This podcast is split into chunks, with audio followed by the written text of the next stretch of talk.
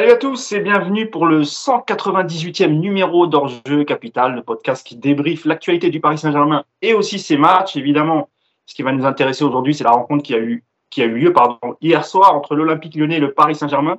Victoire 1-0 des, Parisiens, but de Lionel Messi en tout début de rencontre.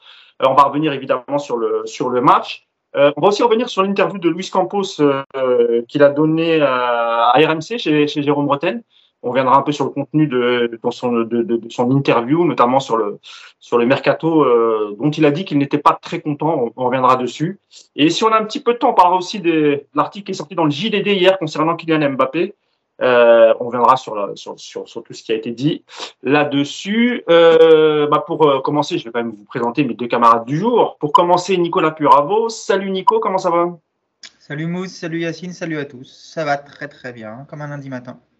Voilà, je sais qu'on t'a dérangé parce que tu voulais suivre les obsèques de Sa Majesté la Reine Elisabeth II. Est vraiment désolé. Euh, tu pourras reprendre euh, le suivi de ces obsèques juste après le podcast. Ne eh ben, t'inquiète pas. Merci beaucoup.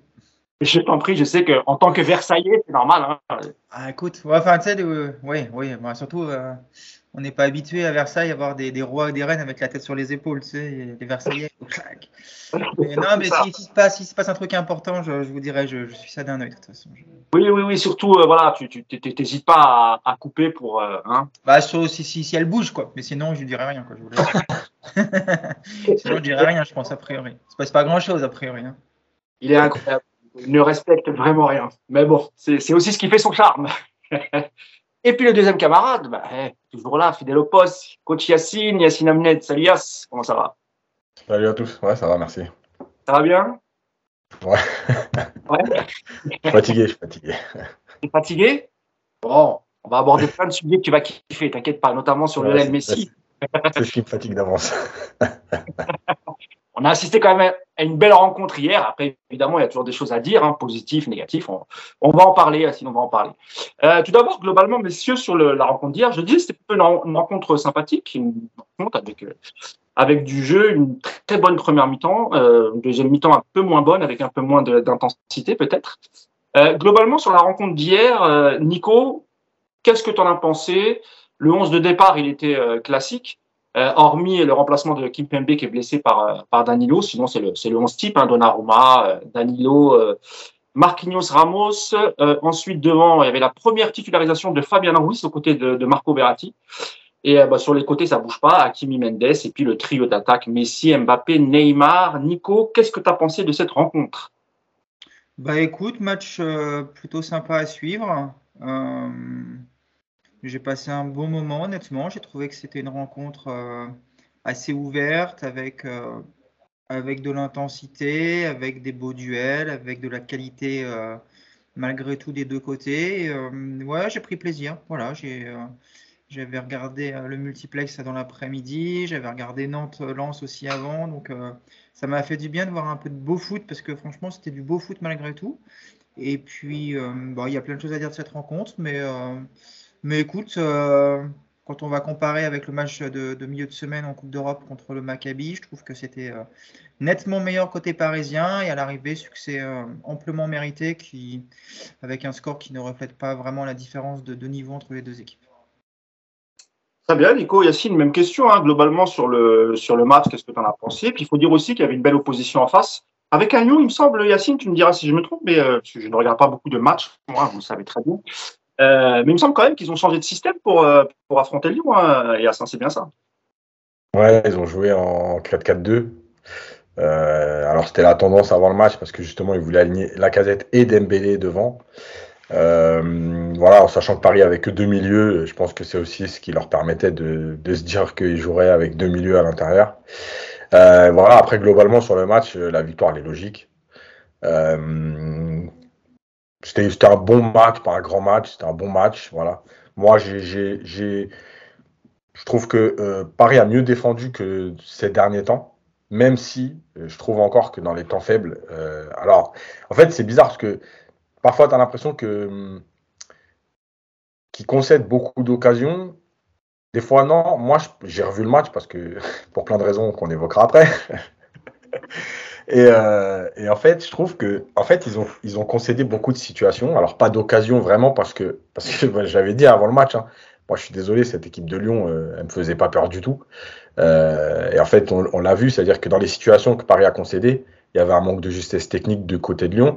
Après, tu as la vraie grosse occasion de la casette qui peut quand même, euh, peut-être pas changer le match, mais voilà, malgré tout, c'est quand même une occasion énorme.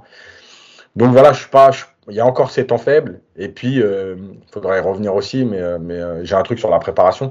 Euh, il y a quand même une fatigue du côté du PSG. Quoi. On sent quand même moins de, moins de vivacité, moins de joueurs capables de, faire, de répéter des efforts par rapport au début de saison. Euh, voilà. Yacine, avant de donner la parole à Nico, est-ce que tu peux me donner les, les, stats globales du match hein? Pas, Après, on, parlera des stats des joueurs, mais sur, euh, parce que c'est intéressant aussi au nombre de tirs euh, côté, côté parisien et surtout grosse possession.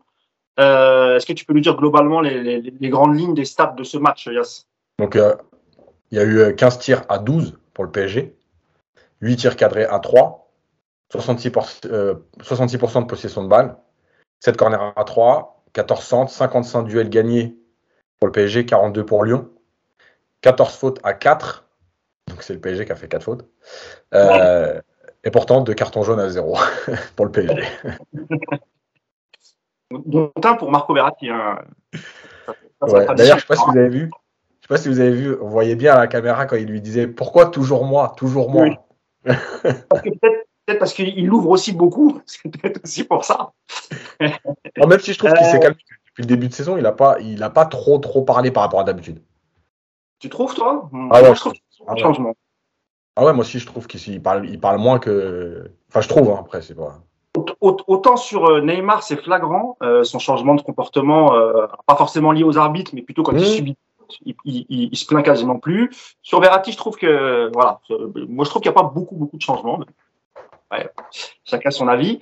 Euh, Nico, sur cette première mi-temps d'abord, et, et revenons aussi sur ce premier but qui est magnifique. Il me semble qu'il y a eu 22 passes sur cette action, Nico. Quand le PSG joue simple à une touche de balle et rapidement, il y a, peu de défenses qui peuvent, les contrer, et notamment euh, l'exemple, c'est le, premier but magnifique hein, euh, de Messi. Oui, bah, c'est pas que le PSG, hein, c'est que quand tu as de la qualité technique dans ton équipe et que tu joues vite et précis, bah, forcément c'est difficile de défendre. Ce qui est intéressant sur ce premier but, c'est qu'il y a d'abord une phase de possession euh, pour un petit peu replacer tout le monde, pour euh, fixer également les, les- les Lyonnais, notamment au milieu, et puis il y a une accélération avec beaucoup de justesse, et puis euh, c'est conclu effectivement par ce 1-2 Neymar-Messi, ça va très vite, c'est très efficace, et, euh, et euh, les Lyonnais défendent pas spécialement mal en plus sur cette action, j'ai l'impression, mais c'est juste que ça va trop vite et que, et que tu peux pas faire grand-chose. Donc euh, ouais, c'est un, un un très joli but. C'est un très joli but. Et euh, pour élargir un petit peu, c'est même, je trouve, une jolie première mi-temps de la part du PSG avec, euh, avec, euh, avec voilà, de l'intensité, avec des courses, avec du jeu sans ballon, avec de la disponibilité.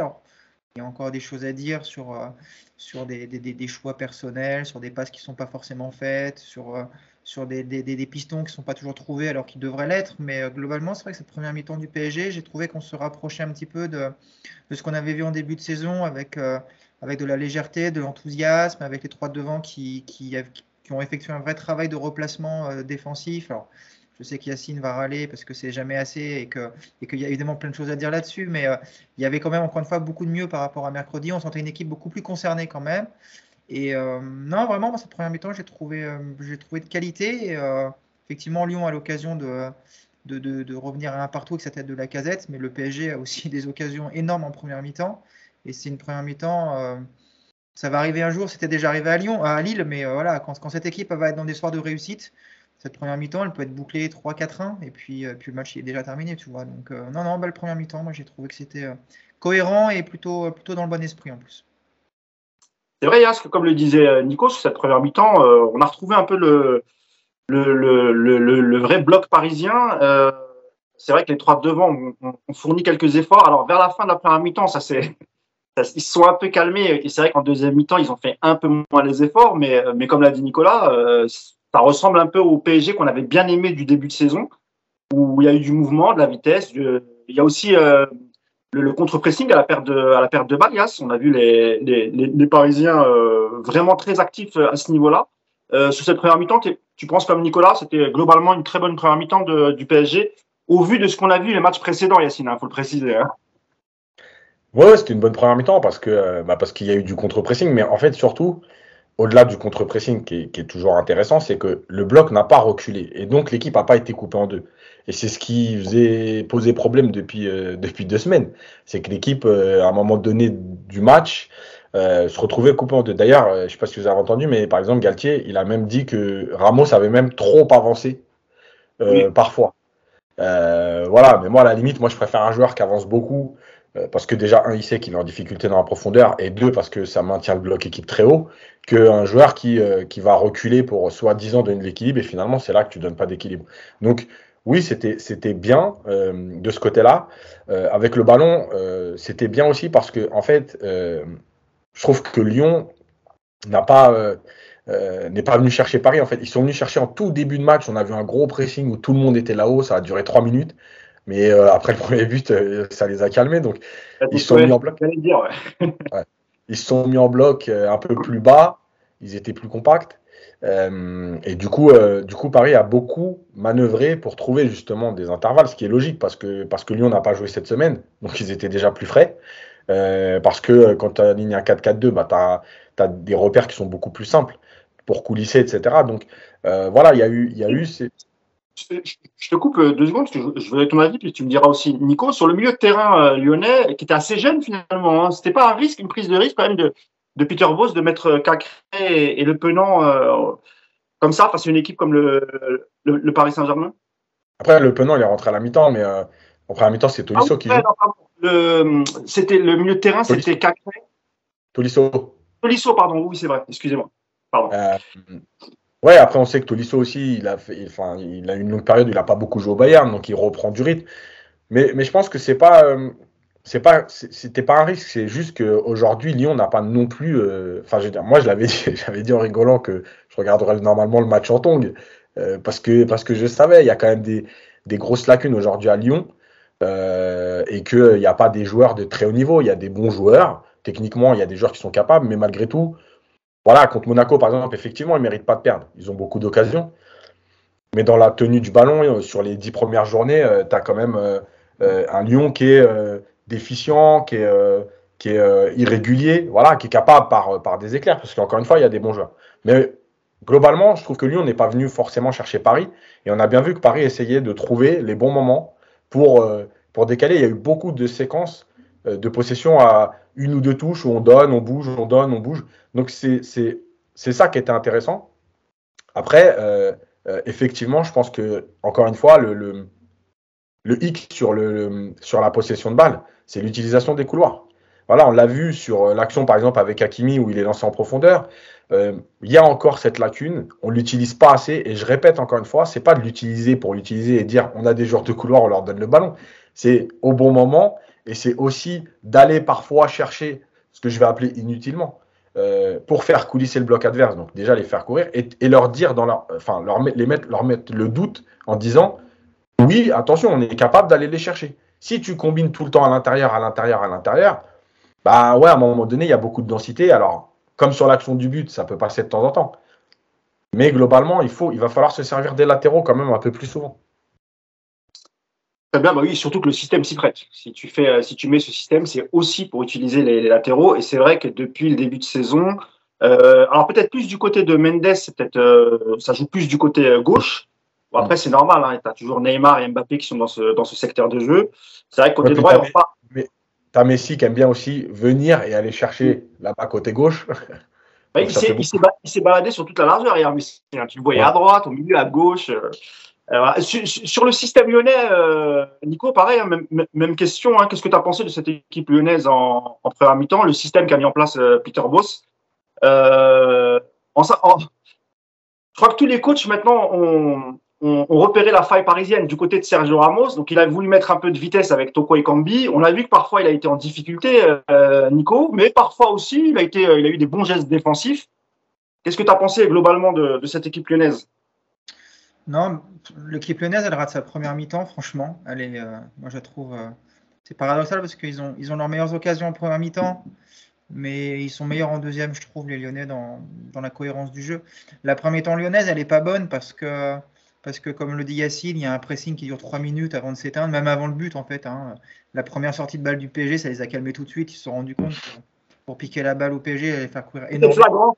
C'était flagrant, c'est vrai. Ils ont renoncé, franchement, au bout de deux minutes, ils ont déjà arrêté le pressing, même avant le but. Hein. Et euh, c'est assez étonnant parce qu'on a vu ces derniers temps que pour déranger justement le PSG, il faut les presser haut. Si tu restes sur un bloc bas ou médian, euh, bah, tu sais que forcément tu vas te faire punir au bout d'un moment. Et puis surtout, as surtout en première mi-temps, ils sont pénalisés par, euh, par Tolisso et Cacré qui font une très mauvaise première mi-temps. Euh, Tolisso, dans l'utilisation dans du ballon, c'est très très mauvais en première mi-temps, même s'il y a une bonne passe pour, la casette, mais globalement, il, perd beaucoup beaucoup de ballons avec un volume de jeu très très, très limité. Et même Cacré, qui est pourtant un joueur que j'aime bien, en première mi-temps, il n'est pas bon. Cacré, il perd énormément de balles, il perd beaucoup de duels. Donc, c'est compliqué quand tes deux milieux de terrain euh, dans le cœur du jeu ne, sont pas au niveau. Donc, euh, ça a été très vite euh, en faveur du PSG. Puis en plus, encore une fois, on a vu l'intelligence d'un Neymar ou d'un Messi qui sont très très souvent venus s'intercaler aussi au milieu entre les lignes. Ça a fait une supériorité numérique pour le PSG. Honnêtement, la première temps du PSG, elle est assez, elle est assez sereine au niveau du cœur du jeu, je trouve. Hein.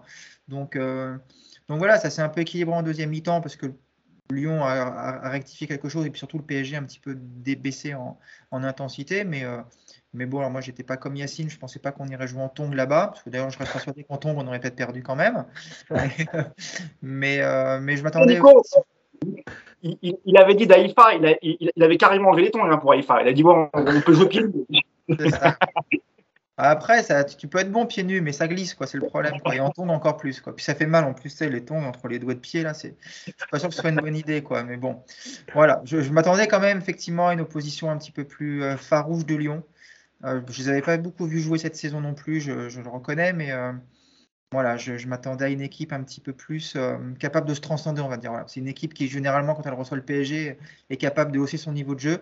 Je, pense qu'ils ont été euh, bien meilleurs que ce qu'ils ont été à Lorient il y a une semaine, mais c'était euh, vraiment très insuffisant pour, pour vraiment gêner le PSG. Et, encore une fois, hier, on aurait pu, sans un grand Anthony Lopez, ça aurait pu être une grosse raclée pour Lyon quand même. Tu parlais du match de Tolisso en première mi-temps, c'est pour ça que j'ai fait une erreur en fait. Je l'ai tellement pas vu que j'étais ma tête, je persuadé qu'en fait c'était le Penant qui avait. Hormis la belle transversale pour le casette, c'est vrai, tu as raison, euh, Nico. Il fait pas, il fait pas un, super match. Euh, toujours cette première mi-temps, on va, faire un focus sur la première titularisation de Fabien Ruiz parce que comme il sort assez tôt en deuxième mi-temps, puis ensuite on parlera de la, de la deuxième. Euh, avant que je te lance, Nico, tu vas garder la parole, mais je voudrais que Cassie nous donne les statistiques de, de, Fabien Ruiz sur cette. Euh, sur, je crois que c'est les statistiques du match, mais comme il reste, il est remplacé à la 58e, il me semble, un peu avant la 60e. Juste 57 euh, minutes. Voilà, c'est ça. 57 minutes, ouais. Donc il a fait un tiers contré, 68 ballons touchés, 56 passes réussies sur 60, dont deux passes longues.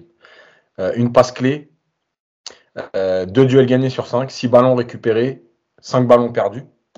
voilà, juste une chose, je voulais préciser parce que en fait les passes clés, je ne sais pas si tout le monde sait ce que c'est, mais en fait, une passe clé. J'allais te dire, euh, explique, parce que peut-être que tout le monde ne va pas savoir ce que c'est.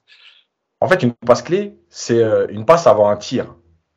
Euh, et c'est pour ça que moi, j'aime pas cette stat, parce que, par exemple, hier, même si on reviendra après dans le détail, quand tu donnes le ballon à Mbappé et qu'il force pour aller tirer, en fait, tu as trois passes clés, par exemple. Mais en fait, elles veulent rien dire tes passes.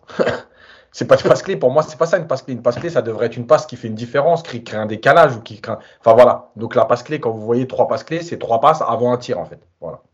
D'accord. Et, je, rappelle encore euh, pour ceux qui nous écoutent et qui nous regardent que les statistiques qu'on donne viennent du site parisstadgermain.fr. Donc euh, et il y a aussi, euh, vous pouvez aussi suivre le Paris Stade Germain sur sur Twitter. Nico, sur Fabien Ruiz, après toutes ces stats, et puis toi, ta vision de ce que tu as vu avec un Fabien Ruiz au milieu de terrain qui était un peu plus haut que Verratti. Euh, qu'est-ce que tu as pensé de moi Personnellement, j'ai trouvé qu'il a joué assez simple. Il n'a pas pris beaucoup de risques. Pas, il n'a pas fait un mauvais match, mais euh, je trouve pour une première, c'est pas non plus extraordinaire. Il a joué dans le, dans le rôle de Vitinha, ouais, un petit peu plus haut que Verratti. Ce qui était intéressant, j'ai trouvé dans les points positifs, c'est que il a, de par son positionnement, il a quand même une grosse tendance à aller chercher le couloir droit et Hakimi.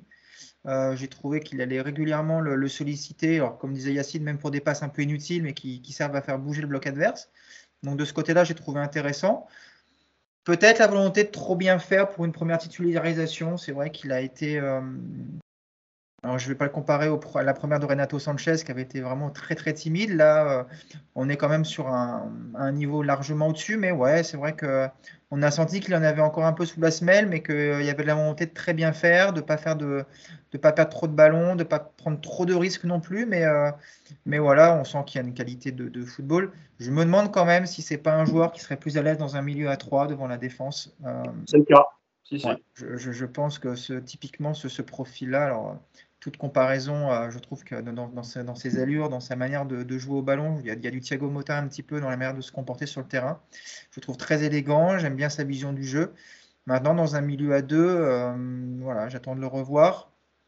Hier, il m'a laissé un petit peu sur ma faim malgré tout, même s'il est pas loin de marquer un but et qu'il fait des bonnes choses. Voilà, pour une première titularisation à Lyon, qui plus est, euh, avec les automatismes qui sont forcément pas encore au top avec les autres. J'ai trouvé que c'était quand même une première plutôt, plutôt intéressante et euh, j'ai été même un petit peu surpris qu'il sorte aussitôt. Je pensais que Galtier donnerait un petit peu plus de temps de jeu. Ok, après je pense que c'était, euh, à mon avis, c'était prévu et je pense que, que Galtier a, dû l'avertir parce que euh, manque de rythme et comme tu joues tous les trois, comme tu joues tous les trois jours, c'est difficile de, de, préparer les matchs suivants. Il y a, il y a, y a beaucoup de récup, donc forcément c'est pas pas évident. Euh, Yacine, pareil, hein, qu'est-ce que tu as pensé globalement du match de, Fabien Ruiz sur son positionnement euh, Est-ce que tu es d'accord avec Nico euh, Il a fait un match euh, plutôt neutre, pas mauvais, hein, mais euh, il, y a pas, il y a eu peu de prise de risque. Il, faut, il faut lui laisser un peu de temps. Il en aura sans doute, hein, parce qu'on rappelle que Marco Verratti est sorti sur, sur blessure. Donc, qu'est-ce que tu as pensé de son match, toi, bah, écoute, alors déjà sur le, changement, je pense que si Paris avait été efficace et mené 3-0 euh, comme ça aurait dû être le cas, je pense qu'il aurait joué plus longtemps. Euh, c'est que mon avis, hein, j'ai pas d'infos, mais euh, tu vois, le fait de, à un moment donné d'être que à 1-0 malgré tout, voilà, quand il doit faire sortir ou Verratti ou Fabien Ruiz, je pense qu'il se dit plus, moi avec Verratti en faisant rentrer Vitinha, il y a des automatismes plus importants, il y a cette sécurité de savoir ce que vaut déjà Verratti, tu vois, voilà. Je pense que si Paris menait, je pense qu'il aurait joué plus, longtemps. Euh, sur son match, euh, oui, je l'ai trouvé euh, pas neutre, mais intéressant dans, l'utilisation du ballon, sans prendre de risques, sans prendre de vrais risques. Il y a deux, trois situations, peut-être pas autant, ouais, une ou deux situations en première mi-temps, par exemple, où on sent qu'il veut se mettre sur son pied gauche pour frapper, mais il n'ose pas vraiment, il recherche encore une passe. Voilà, c'est logique parce que c'est un premier match. Euh, c'est toujours, le, toujours le problème de titulariser pour la première fois dans un match important, entre guillemets, parce que Lyon, ça reste un, voilà, un match important dans la saison, en championnat. Euh, il manquait d'automatisme, de repères. Il voulait pas être non plus celui qui allait faire l'erreur qui te coûte quelque chose. C'est toujours comme ça quand tu fais ton premier match. Donc, oui, tu sentais un peu de retenue. Euh, évidemment, sans être à l'extrême comme, comme la première de Renato, mais, mais voilà, on sentait qu'il n'osait pas trop, trop prendre de risques malgré tout, voilà, il a fait des choses simples mais, mais, intéressantes. Son positionnement euh, aussi, on a vu la.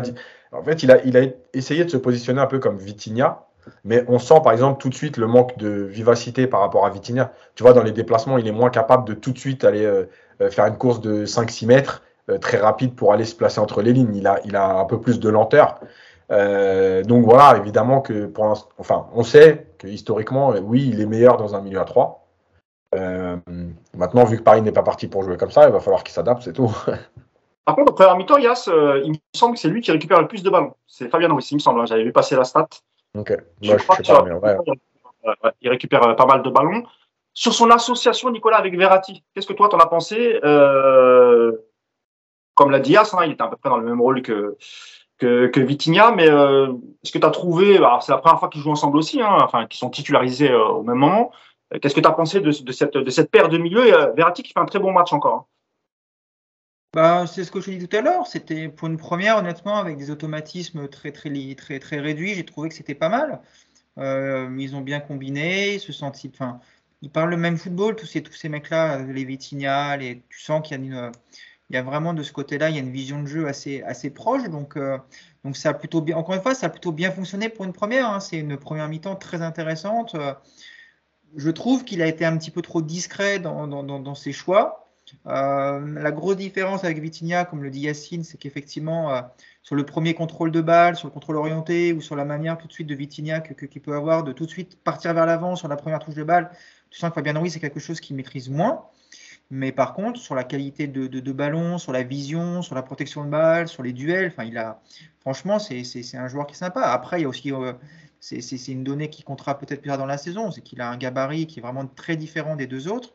mais que quand tu as besoin de taille ou d'un petit peu de densité physique au milieu, il va forcément faire du bien parce que c'est on l'a vu hier, c'est un beau bébé et que quand il gagne 6 ballons, c'est pas anodin dans les duels, bah oui, il, est un peu plus costaud que Vitinha et Verratti. Donc euh, honnêtement, c'est une première très intéressante. On m'avait déjà vu sur quelques bouts de match, sur quelques séquences. On, sent qu'il a du ballon. Maintenant, c'est un joueur qui a besoin d'enchaîner, d'avoir du temps de jeu, qui a besoin de, faire un petit peu sa place.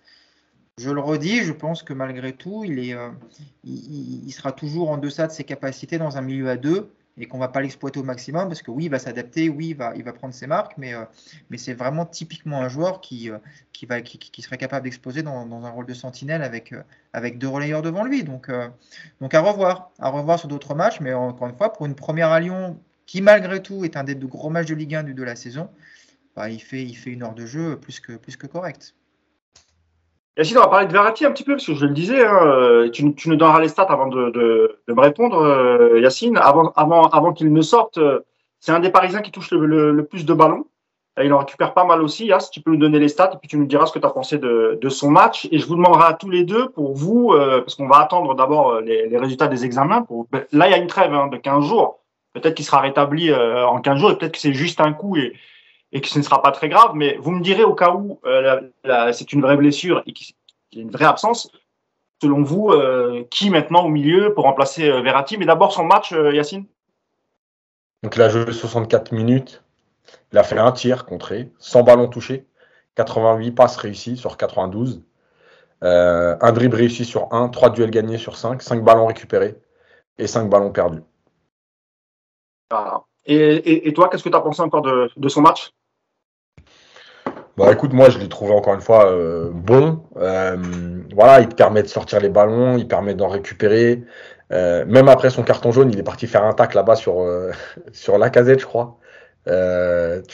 franchement, c'est. Voilà. Mais, mais après, il a fait du Verratti. même si je trouve que depuis. Sur les deux derniers matchs, il, a perdu un peu plus de ballons faciles que, que d'habitude, je trouve.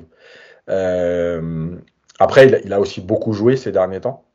Euh, donc voilà, il enchaîne, il est bien, il a beaucoup couru, il a pressé, il a, il a apporté encore une fois. L'action du premier but, euh, même si c'est euh, pas une passe exceptionnelle, c'est une action qu'on a vu beaucoup cette saison, c'est-à-dire que c'est lui qui trouve Messi à l'intérieur du jeu sur une passe de 10 mètres, mais, mais, mais qui fait mal à l'adversaire parce que parce qu'elle vient à l'intérieur de cette densité. Euh, et que tu les obliges à courir vers leur but, euh, Messi avec sa qualité technique, ben oui, son contrôle est réussi. Après, il peut aller chercher Neymar. Enfin voilà, c'est souvent le point de départ. Euh, si vous regardez les derniers buts, enfin beaucoup de buts cette saison du PSG, le point de départ c'est Verratti. Donc voilà, il était très bon. Après sur sa blessure, moi j'ai plus l'impression que c'est un coup et qui ressemble à une béquille. voilà, si c'est réellement ça, ce sera un coup de 3-4 jours en espérant que le genou n'a pas été touché ou n'a pas tourné un peu, etc. Mais moi, j'ai plus l'impression vraiment que c'est au niveau du haut du mollet. Et que là, oui, c'est, quand tu prends un coup là-dessus, c'est dur de finir le match parce que, parce que le mollet, euh, on sait très bien que voilà, c'est, il est utilisé tout le temps et c'est, compliqué. Maintenant, quand je le vois faire le dernier sprint alors qu'il boitait avant, euh, je ne sais pas si vous vous rappelez le dernier sprint, je crois que c'est sur Ekambi ou un truc comme ça. Euh, où il, se touche le mollet et Toko Ekambi va pour partir et là il sprint pour aller quand même défendre Bon, ça ressemble pas à une blessure qui est très grave. Je pense qu'elle l'handicapait pour tenir, mais, euh, mais voilà, s'il est capable de sprinter, bon, c'est quand même que c'est pas super méchant. Quoi. Galtier a parlé du mollet effectivement hier en conférence de presse. Marco Verratti qui devait rejoindre la sélection directement hier soir après le, après le match et Galtier a expliqué que finalement il repasserait par Paris faire des examens et à partir de là la décision sera, sera prise. Euh, Nico, pareil, hein, sur le match de, de, Marco euh, hier, avant qu'il ne sorte, comment tu as trouvé Comment tu as trouvé son match euh, au petit, au petit Verratti? Un match plaisant. C'est sur Tagliafico, je crois, le, le tacle. Retour. Ouais, il me semble. Oui, il échappe au deuxième jaune. Euh, non, il fait un bon match sans ballon en 64 minutes de jeu, dont 3 minutes passées à, ou 4 minutes à boiter à se mettre sur la pelouse. Donc voilà, en une heure de jeu, il a touché sans ballon, ça en dit long sur son influence sur la, sur la rencontre. Euh, ouais, écoute, il, est très fort sous pression pour sortir les ballons, quand en plus, comme hier, il n'est pas spécialement pressé par deux milieux qui sont, qui sont franchement très décevants. Bah, il, se, il joue dans un fauteuil et, euh, et, ça a été très intéressant. Je trouve qu'il est dans un rôle, depuis le début de saison d'ailleurs, il est dans un rôle qui me plaît beaucoup. Il équilibre vraiment l'équipe en phase défensive comme offensive. J'aimerais évidemment le voir un peu plus entreprenant dans les 25 derniers mètres adverses, mais ça, j'en ai fait mon deuil depuis très longtemps, comme tout le monde. Donc, donc c'est comme ça, mais, mais c'est un bon match de Verratti. puis voilà, encore une fois, je le redis, 100 ballons en une heure de jeu. Donc on était sur des bases de 150 ballons pour, sur la rencontre. Bah, voilà, qu'est-ce que je te dise de plus C'est la plaque tournante de cette équipe et, hier, il fait, encore un, il fait encore un bon match qu'on déplaise à certains. Avant qu'on parle du, trio offensif, messieurs, un mot quand même sur cette, euh, sur cette deuxième mi-temps. Tu l'as dit, Yacine, tout à l'heure, euh, si Paris avait, si Paris n'avait pas manqué d'autant d'efficacité en première mi-temps, euh, il aurait pu avoir 3-4-0 et effectivement, on aurait peut-être pu gérer cette deuxième mi-temps autrement. ça n'a pas été le cas. Hein. À la pause, il y avait toujours 1-0. retour des vestiaires, on a senti un, un Paris. Tu parlais de fatigue, hein, c'est ça, Yacine?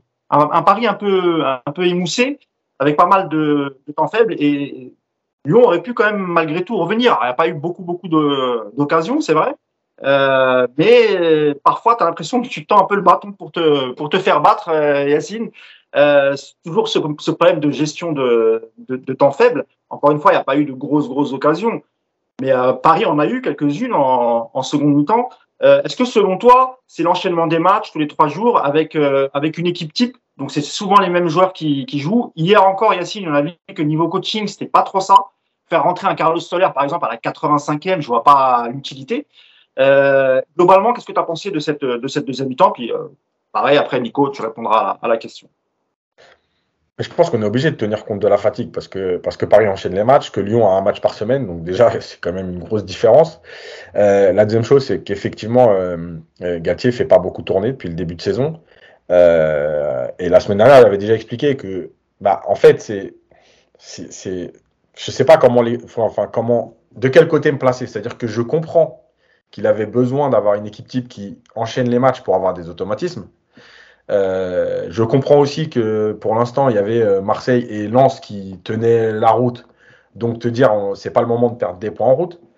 Euh, je suis obligé de parler, de faire une parenthèse sur la préparation parce que il y a beaucoup de choses qui ont été dites dans le début de saison. La préparation, on savait qu'elle allait être un peu différente dans le sens où il y a beaucoup de matchs en très peu de temps à cause de la Coupe du Monde et qu'il fallait enchaîner, enfin prendre le maximum de points, donc être prêt très vite parce qu'il y a la Ligue des Champions et que d'habitude la Ligue des Champions, tu fais ton sixième match autour de début décembre et que là, le 10 novembre, tu auras déjà fini la phase de poule de Ligue des Champions. Euh, donc on savait que la préparation, elle était basée un peu sur, euh, sur être prêt tout de suite par rapport à d'habitude où tu mises plus sur euh, commencer à être prêt en septembre pour arriver au top en octobre-novembre. Donc ça aussi, c'est important parce que en fait, cette gestion, elle engendre ce qui se passe sur le terrain en mois de septembre. Quand tu vas pour être prêt, bah, bah, tu montes en puissance. Là, tu es prêt tout de suite. Et en plus, donc, Galtier fait très peu tourner. je le comprends. Maintenant, il y a, le problème entre le discours qu'il a tenu en début de saison et ce qui se passe sur le terrain. Moi, je vais laisser le bénéfice du doute jusqu'à la trêve, là, parce qu'effectivement, il y a des joueurs qui sont arrivés très tard, euh, qu'il fallait prendre des points. Tu es toujours pris au PSG avec cette histoire de points, euh, où à un moment donné, il faut quand même. Renato Sanchez, euh, euh, comment il s'appelle Fabien Loris, Carlos Soler. Voilà. Qui sont arrivés effectivement dans, dans, la dernière semaine du mercato, voilà. voire, même à toute fin du mercato pour les, pour les deux Espagnols. Ah ouais, parce qu'ils arrivent quatre jours avant le premier match de Ligue des Champions. Donc, euh, tu es toujours pris là-dedans. Et, c'est compliqué de, dire, euh, bon, est-ce que c'est le moment de le lancer? Est-ce que c'est le moment Enfin, tu as toujours le risque de perdre des points malgré tout quand une équipe n'a pas d'automatisme. On l'a vu par le passé avec le PSG. Hein, quand il y a des équipes qui ont beaucoup tourné, il y a eu des matchs qui ont été ratés. Donc voilà, tu es pris un peu entre tout ça. comme j'ai dit, j'accède pour l'instant, entre guillemets, hein, Ok, il y avait une, première partie de saison à gérer avec des, arrivées tardives, des préparations un peu tronquées, etc. Maintenant, à partir d'octobre, tu vas pas pouvoir jouer tous les matchs avec la même équipe, c'est pas possible. On voit bien sur la deuxième mi-temps que qu'il y a quand même des joueurs qui sont moins capables de répéter les efforts, qu'il euh, y a moins d'intensité. Euh, voilà, c'est tout ça.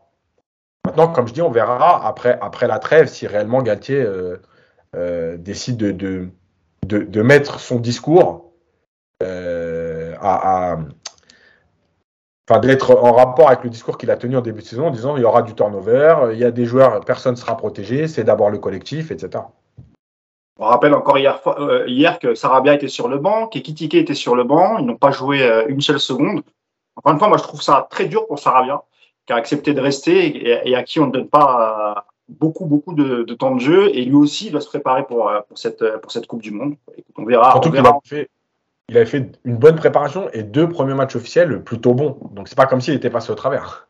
Exactement. Nico, sur cette deuxième mi-temps, euh, pareil, est-ce que tu penses comme, euh, comme Yacine qu'il y, a un peu de fatigue euh, chez cette équipe?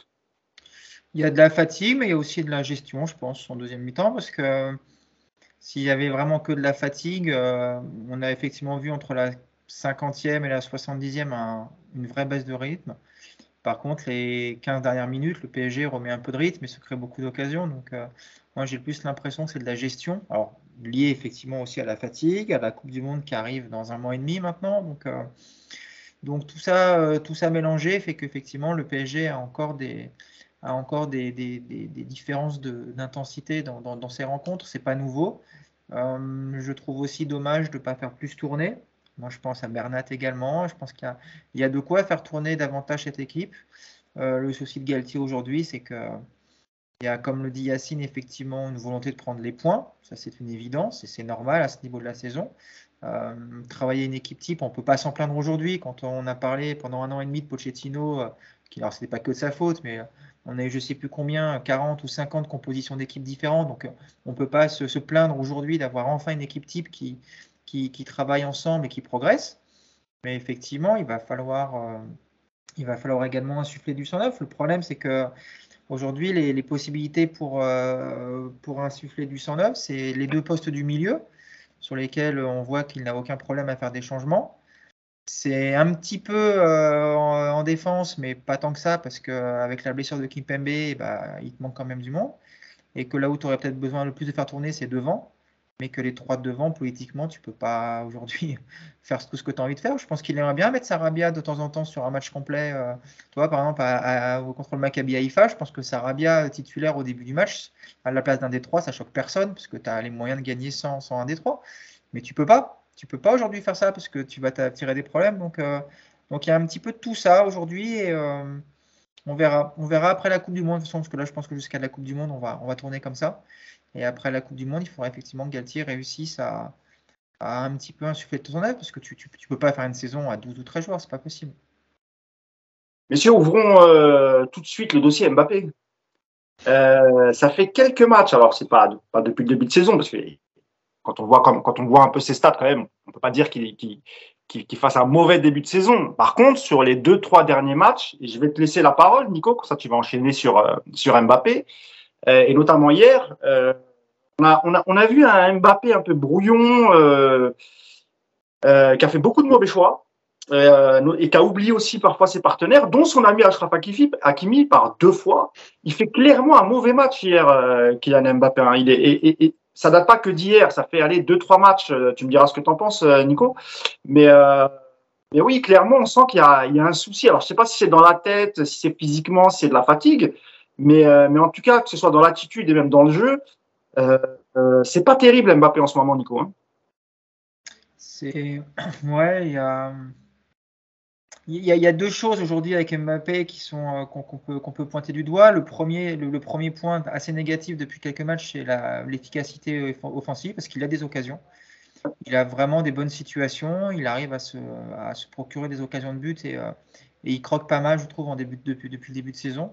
Il n'y a pas l'efficacité. On parle beaucoup d'Haaland en Angleterre, et c'est vrai que quand on fait le comparatif hein, entre le nombre de ballons touchés et le nombre de buts marqués, c'est assez effrayant, mais voilà, c'est pas les mêmes joueurs, on va pas les comparer, mais il y a quand même aujourd'hui un problème d'efficacité euh, chez, Mbappé.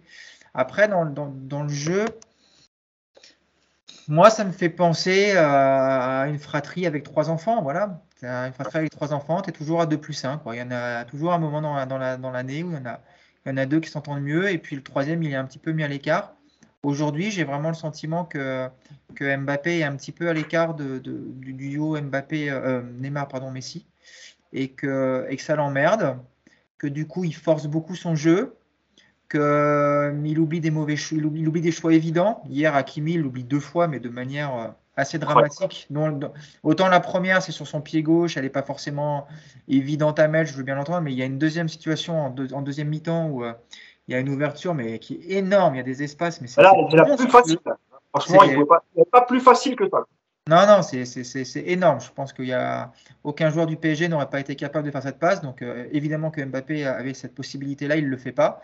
Mais voilà, je trouve, je trouve qu'il force un petit peu son jeu en ce moment. Il veut, il est, il a un rôle important malgré tout sur le match d'hier. Euh, Yacine qui a revu le match va peut-être confirmer, mais euh, il permet déjà au bloc lyonnais de rester bas parce que tu sors Mbappé, tu n'as plus aucune euh, arme de profondeur et je pense que le bloc lyonnais peut remonter de 20 mètres comme ça en claquant des doigts. La présence de Mbappé déjà empêche le bloc lyonnais de, repartir comme ça plus haut. Donc malgré tout, donc il a, il une utilité. Il a aussi sur des appels de balles, il, il, fait des espaces. je trouve qu'il y a un jeu sans ballon qui, j'ai déjà vu pire chez lui. Euh, hier, je trouve qu'il y a un jeu sans ballon qui est quand même pas tout le temps, mais de temps en temps assez intéressant parce que ça libère des espaces. Mais il y a ce côté où euh, tu sens qu'il a l'impression, c'est son impression, je ne sais pas si c'est le cas, mais euh, il, se sent peut-être écarté des circuits préférentiels, des combinaisons, si bien que quand le ballon lui arrive, bah, il veut montrer qu'il est là, il veut montrer que veut montrer qu'il sait faire et puis il fait ce qu'on a déjà souvent reproché à Mbappé, voilà, il force. Il force, il veut faire des choses qui ne sont pas dans son registre. Euh, en plus de ça, il y a de la vraie maladresse parce que regarde, il y a une conduite de balle contre, je crois, c'est Thiago Mendes où il te fait un, contrôle de balle. Mais franchement, euh, moi en CDM sur un terrain dégueulasse, je, fais, des fois ça m'arrive de faire mieux. Donc, euh, donc voilà, je ne vais, pas parler d'un problème Mbappé ou d'une crise à venir, mais il y a une période de moins bien, c'est clair. Et puis, euh, je suis persuadé que ça, va être assez, rapidement réglé. Et, va après parler de son statut au sein du club, de son contrat et tout ça. Parce qu'il y a peut-être aussi, au-delà du sportif, d'autres, arguments. Mais en tout cas, sur ce qu'on a vu hier sur le terrain, voilà ce que moi je peux dire de lui. Et voilà, c'était évidemment hier un, match très décevant pour un joueur de ce niveau. Merci Nico. Euh, Yacine, la même question sur, euh, sur Mbappé. Hein. Globalement, depuis 2-3 matchs, on se sent euh, beaucoup, beaucoup moins bien. Et ce que vient de dire Nico sur le, circuit préférentiel, par exemple, entre Messi et, et, Neymar, et la comparaison, par exemple, avec un, Mbappé, si au début de saison euh, cherchait beaucoup à combiner avec euh, avec Hakimi, bon bah hier il n'a pas voulu combiner avec lui. Euh, mais c'est vrai qu'on sent par exemple chez, chez Messi et Neymar un, un, vrai plaisir de jouer ensemble. Euh, il y avait beaucoup de sourires entre eux, beaucoup de complicité. Et c'est vrai que ces derniers matchs, on voit plutôt Mbappé peut-être un peu esselé. Nicolas dit qui force un peu son jeu. Euh, clairement, même si Nico a apporté quelques quelques nuances sur notamment son jeu sans ballon, moi, je trouve que globalement, ça fait deux matchs qu'il est, euh, entre guillemets, dégueulasse, mon ami euh, Yacine. Et c'est pas toi qui vas me contredire, mon ami. Je rigole, je dis dégueulasse, c'est un peu fort, mais, euh, mais pas bon, quoi. Tu vois. Je pense que. Est-ce que tu peux citer tes stats avant, Yacine? Je sais que tu les as, pardon. Alors, Mbappé.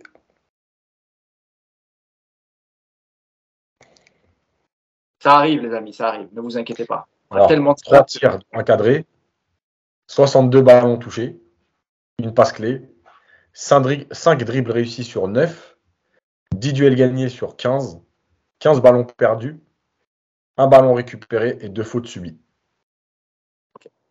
Le ballon récupéré, c'est à la fin du match quand ils sont entre le vestiaire. Hein. Ça veut dire qu'il n'y en a pas eu dans le jeu, hein, sinon. Je ne vois pas récupérer un ballon. C'est peut-être un contre favorable, c'est ton jamais. Un jour, un, jour, je ferai un, truc vite fait sur les stats, où elles sont faites, comment elles sont faites, parce que euh, je vous explique. Il faut que je retrouve une histoire qui est très symptomatique de ça, mais là, je ne l'ai plus en tête, donc je. voilà. Euh, et vous comprendrez que les stats, euh, ça ne veut pas tout dire. donc, en fait, Mbappé, le problème, c'est que. Alors, moi, je pense qu'il est un peu moins isolé que les premiers matchs. Effectivement, les premiers matchs, on avait l'impression que Messi et Neymar avaient décidé de lui dire Regarde, c'est ce que j'avais expliqué là, tu ne deviens pas numéro un dans les bureaux donc on va t'expliquer le football. Euh, je trouve qu'il est moins isolé. Par exemple, hier, euh, à un moment donné, Neymar, il laisse le ballon passer entre les jambes pour justement qu'Mbappé frappe. Euh, il peut très bien prendre le ballon parce que parce qu'il a quand même la qualité et la, et, la place pour faire son contrôle orienté et peut-être même frapper. Donc moi, je trouve qu'il n'est pas si isolé que ça. C'est vrai, tu as raison de rectifier, j'ai peut-être un, peu exagéré. Et d'ailleurs, même Messi, souvent, n'hésite pas, quand il, en tout cas quand il est bien placé, Messi n'hésite pas à lui, à lui mettre. C'est vrai, c'est vrai. Voilà. En revanche, je pense que euh, il est dans un moment où euh, il a besoin de prouver. Euh, bah, parce que, comme tout le monde, hein, ils peuvent raconter leur vie, les joueurs, et dire on s'en fout de ce qui se dit autour, mais comme tout le monde, il entend que Neymar, depuis le début de saison, c'est le meilleur. qu'il euh, est en forme, qu'il fait plus que ses matchs, etc. Donc il a besoin de prouver. Euh, et le problème, c'est que quand tu veux prouver, tu respectes plus le jeu. Et moi, je redis ce que je dis à chaque fois. Respecte le jeu, sans forcer les choses, et tu verras que non seulement tes stats, elles vont, elles vont, elles vont remonter, mais en fait, tu vas être encore meilleur. Parce que parce qu'il n'y a pas de joueurs qui, à un moment donné, ceux qui sont autour de toi, s'ils trouvent que tu respectes le jeu, ils respecteront. C'est comme ça le football. Euh, faut pas croire que, tu vois, je vais donner après un exemple vite fait, mais par exemple sur l'action d'Akimi, la seule chance qu'il a aujourd'hui Mbappé, c'est qu'en fait, c'est pas Neymar. Euh, si vous faites les deux actions et c'est Neymar à la place d'Akimi, je vous jure, aujourd'hui, c'est un bordel. Euh, et tout le monde parle que de ça. Là, c'est Hakimi et il est gentil.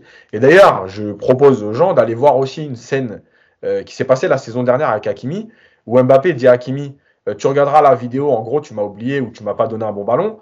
Et Hakimi lui dit Ah, ok, désolé. Et lui dit euh, C'est bien beau d'être désolé, mais donne des bons ballons.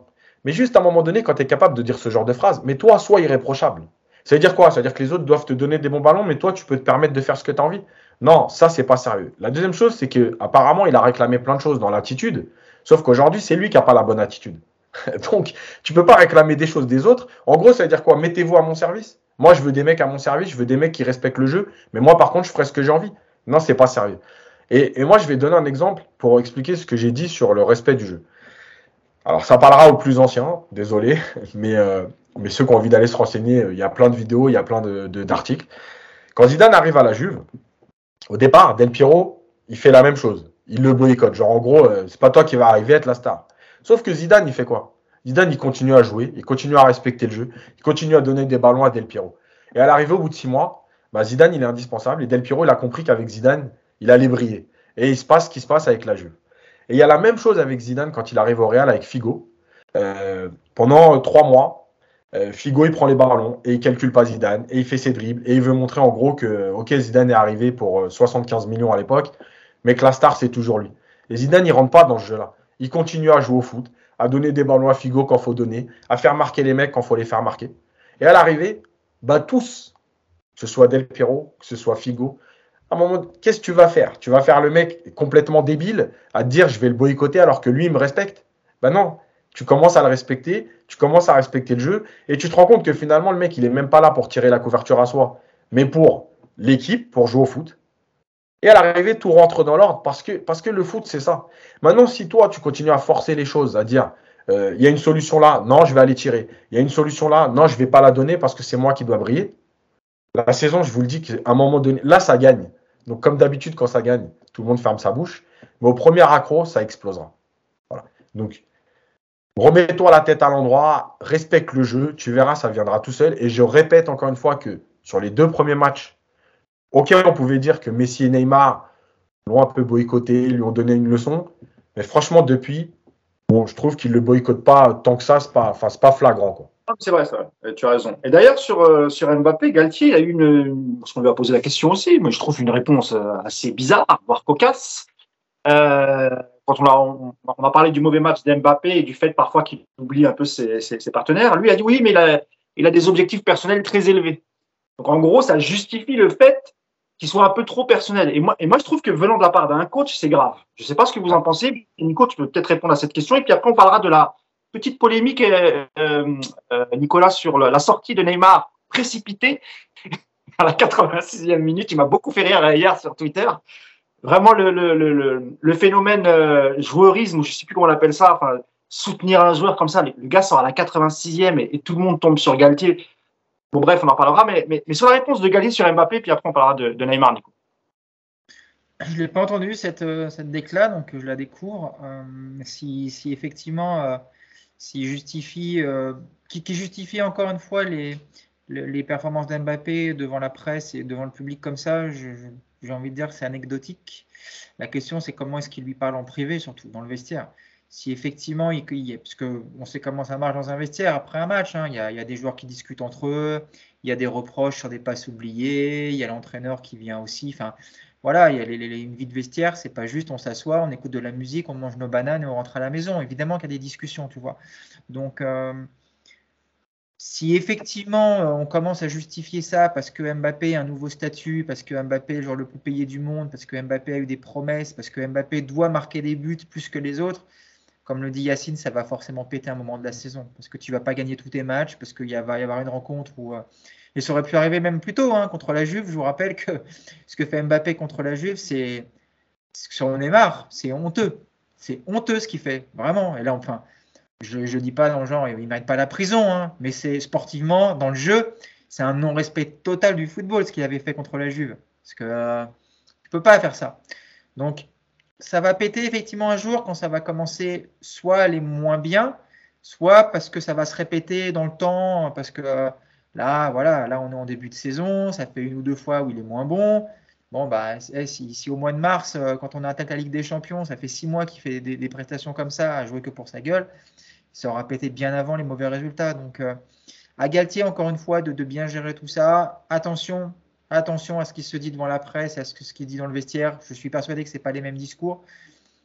Mais, mais, le petit bémol, il est là, c'est que il marche sur des œufs, Galtier, je vous l'ai déjà dit. Il y a trois gars à gérer cette saison qui ne sont pas les plus simples.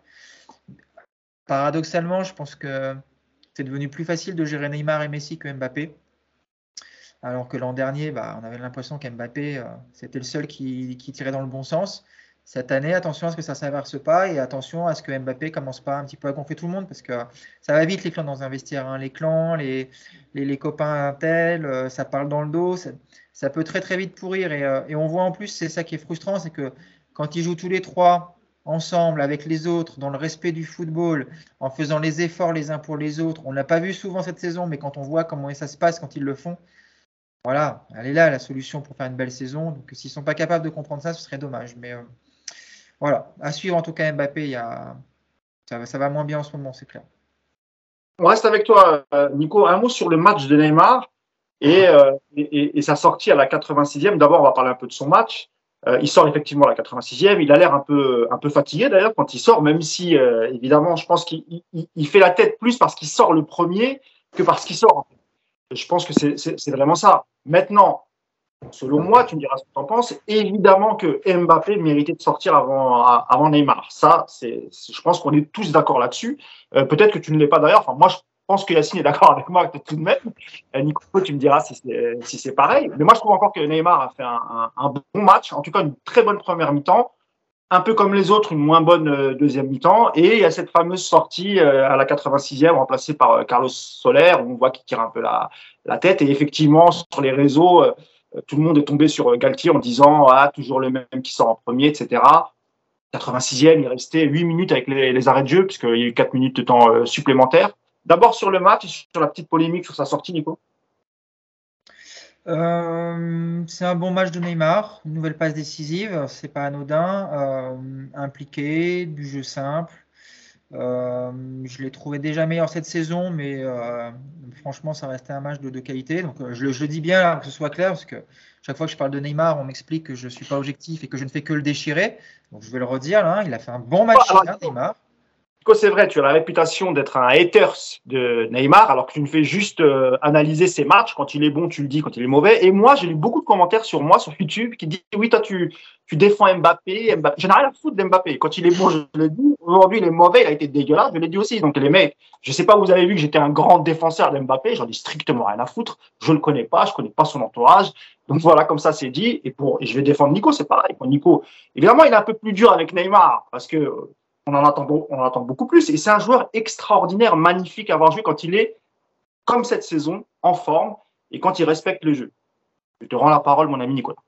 Alors déjà, je déteste beaucoup moins Neymar que toute sa secte de, de, débiles mentaux qui le suivent et qui, euh, quoi qu'il fasse, euh, le, porte au nu. Donc déjà, ça, c'est, moi, c'est clair.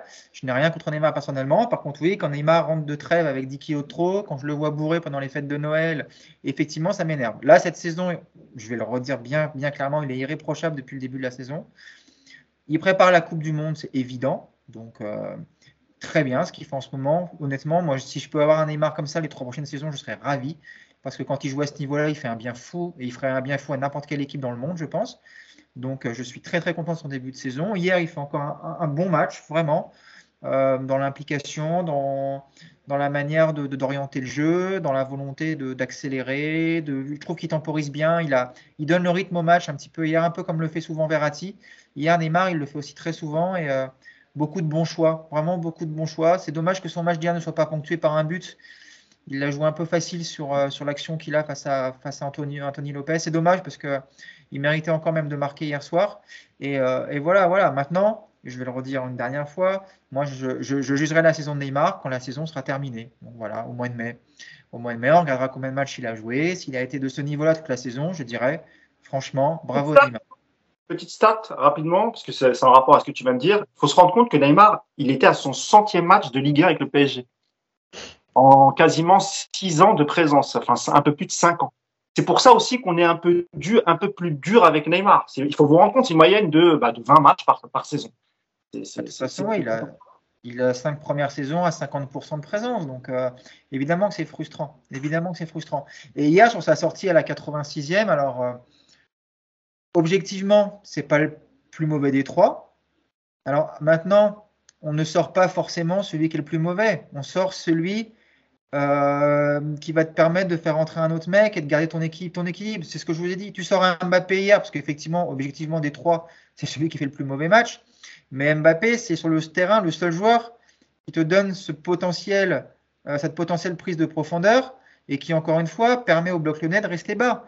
Tu sors Mbappé pour les dix dernières minutes, je peux t'affirmer que les dix dernières minutes, Lyon, il joue euh, avec la défense dans le rond central et qui vont te faire chier les dix dernières minutes. En laissant Mbappé sur la pelouse, c'est quand même une, même s'il n'est pas en réussite et qu'il ne fait pas un bon match, c'est quand même un danger permanent parce que tu sais que si tu le lances dans ton dos, c'est terminé, t'es cuit.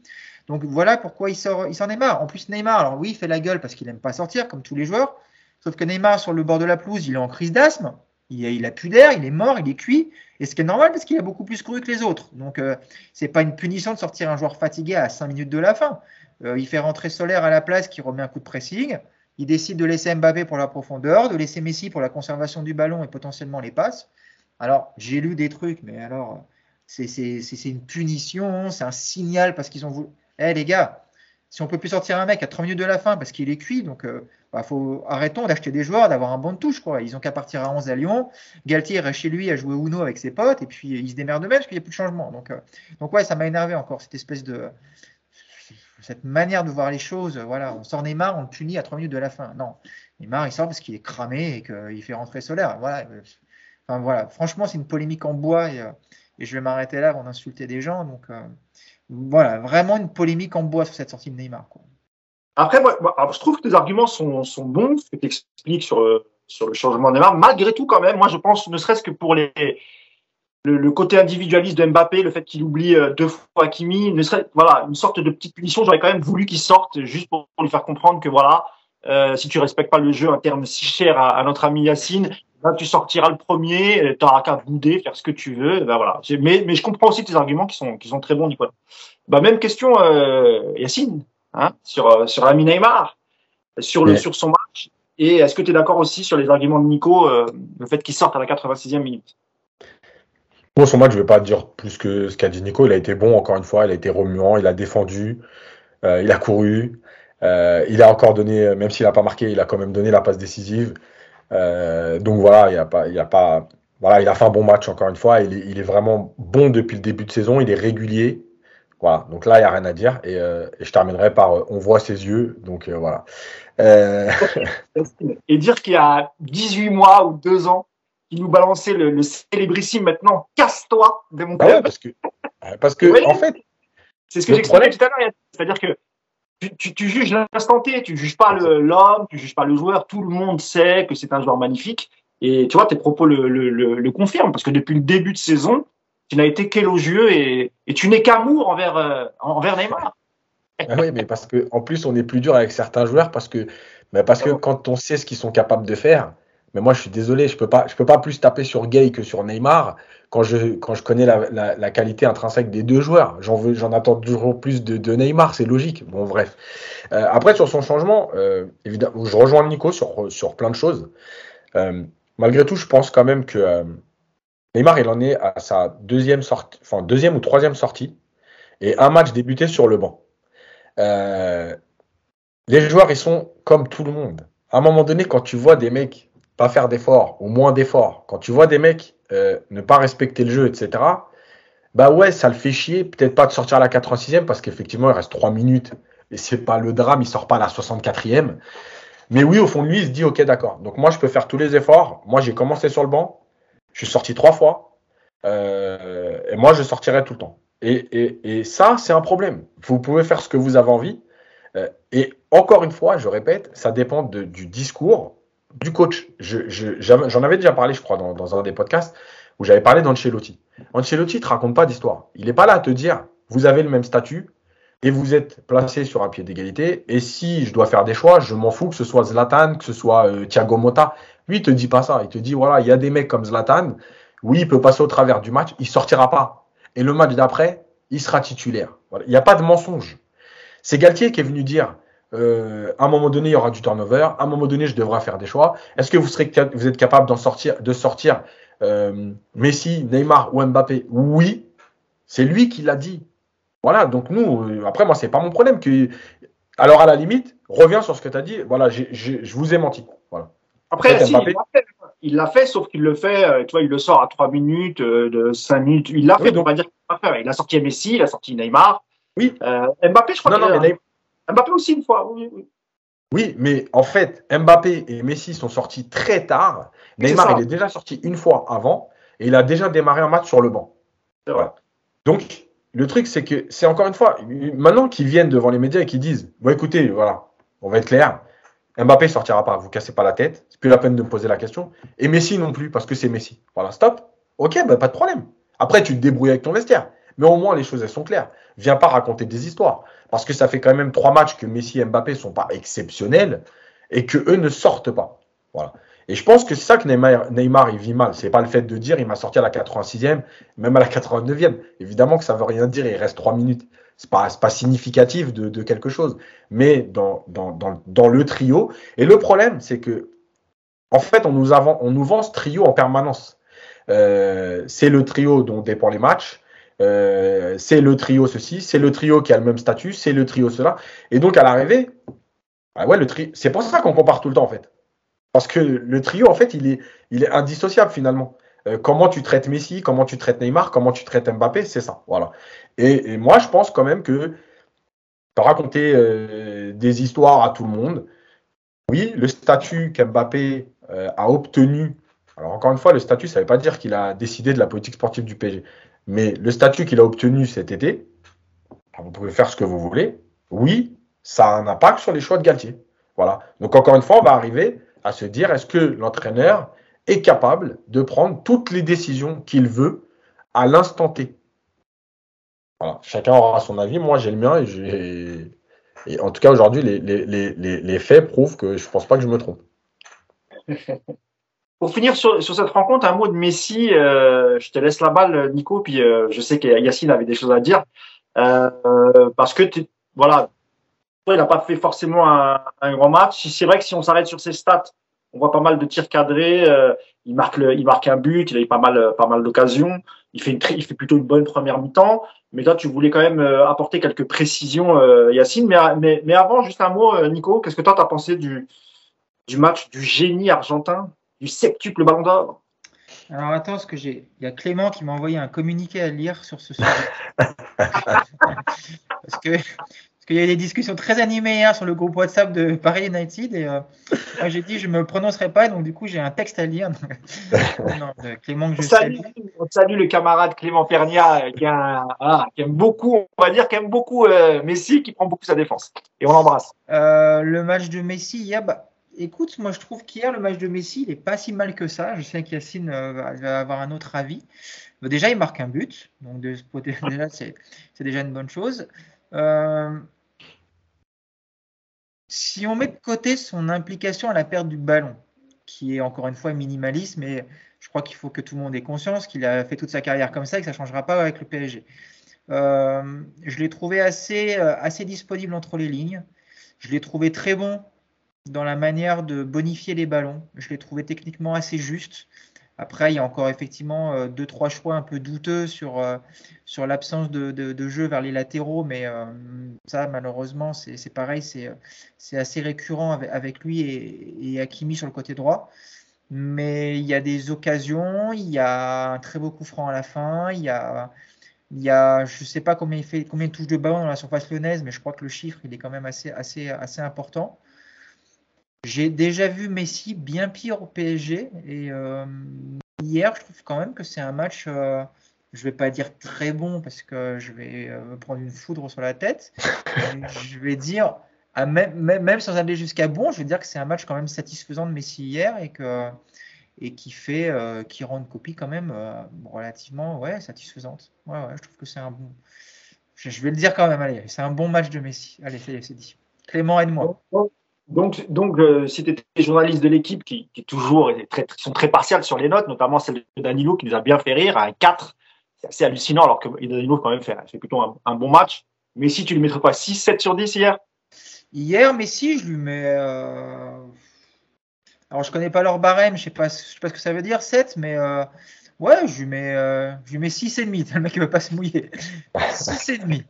Ça vaut peut-être pas 7, mais ça vaut un peu plus de 6. Je crois qu'à, je crois qu'à 7, Yacine t'aurait bloqué sur Twitter. Je... Allez, Yacine, à, ton tour. Alors, développe-nous ce que tu penses de, du match de Messi, en tout cas, hier soir. Alors, en fait, le, premier truc, c'est que moi, j'attends rien de Messi à la perte de balle. Je vais être clair. Euh, que ceux qui pensent que, ouais, mais Messi, il a jamais. En fait, je m'en fous. Tu vois je, veux dire, il y, a il y a deux, trois courses à faire. Parfois, ouais, il m'énerve parce qu'il perd un ballon à, à deux mètres, il fait même pas les deux pas. Malgré tout, on l'a vu aussi faire des courses de 10, euh, 15 mètres parfois pour revenir un peu au moins euh, gêner les courses. Donc, moi, j'en attends rien. Je, je découvre pas Messi. par contre, dans l'utilisation du ballon, moi je veux bien qu'on m'explique tout ce qu'on veut. Il est sur toutes les actions. Mais en fait, juste, mais regardez les matchs, c'est-à-dire qu'à un moment donné, c'est lui qu'on cherche en priorité dans, dans justement cette, ce départ des actions. Donc heureusement que sur 90 ballons qu'on lui donne, il va créer trois occasions. Je vais quand même pas me, taper la tête dans le mur parce qu'il a créé trois occasions. Calmons-nous. Euh, ensuite, il y a plein de choix de jeu qui sont pas bons parce qu'il force des dribbles, parce que euh, il respecte pas lui aussi le jeu dans certaines situations. D'ailleurs, comme par hasard hier, une fois il a daigné lancer Hakimi dans la profondeur, il y a eu une vraie occasion. Alors Hakimi, je pense qu'il peut faire le choix. Tu vois, c'est là aussi où on parle de l'impact des joueurs. Hakimi peut faire le choix de frapper sur cette action et, et, et, et il voit Mbappé arriver et il préfère le servir. Voilà. Bah ça, tu vois, toutes les petites phrases d'Mbappé notamment la vidéo. Mais ça, vous pouvez faire ce que vous avez envie, c'est l'impact. Après, c'est le mental du joueur. Est-ce qu'il est capable de dire, écoute, Mbappé peut arriver, j'en rien à foutre. Vu la situation dans laquelle je suis, je dois frapper. En plus, Yacine, dans la position dans la qualité, il a déjà mis des buts hein, dans cette position-là. Hein. Et oui. Donc, c'est voilà. Ok, moi je dois servir Mbappé. Bref. Donc Messi, quand il respecte le jeu, il n'y a pas de problème.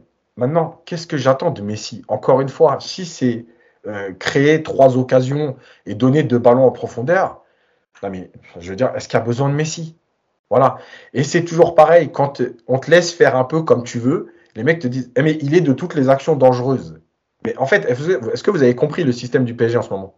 Parce que si, si c'est pas le système qui fait aussi qu'il est dans, dans, toutes les actions dangereuses, moi je comprends rien en football. Il y a deux latéraux dont on ne, on ne se sert pas.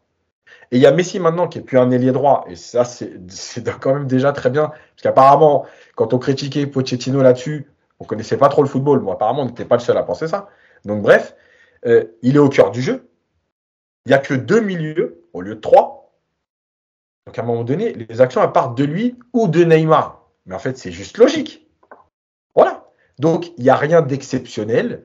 Euh, et, le problème, c'est que ça, c'est mon, c'est mon tort à moi. Euh, en fait, je réponds trop. Voilà, je réponds trop aux gens, je réponds trop aux, conneries des gens. Euh, et je tombe dans tous les pièges. Donc je le sais, hein, de toute façon, ça a toujours été euh, mon problème. Donc moi, je sais pas trop de te le répéter six fois ou ah, sept fois par jour. Non, mais on le sait, on en a parlé, et je retomberai dedans encore une fois parce que c'est comme ça. Euh, je tombe dans tous les pièges. Le problème, c'est que voilà, ce que dit Nico, c'est marrant parce qu'il dit ouais, 6 et demi, 7 et tout. C'est drôle, mais parce qu'en fait, hier, quand je dis il est horrible, je, je, je suis con parce qu'en fait, je tombe dans le même piège que l'inverse.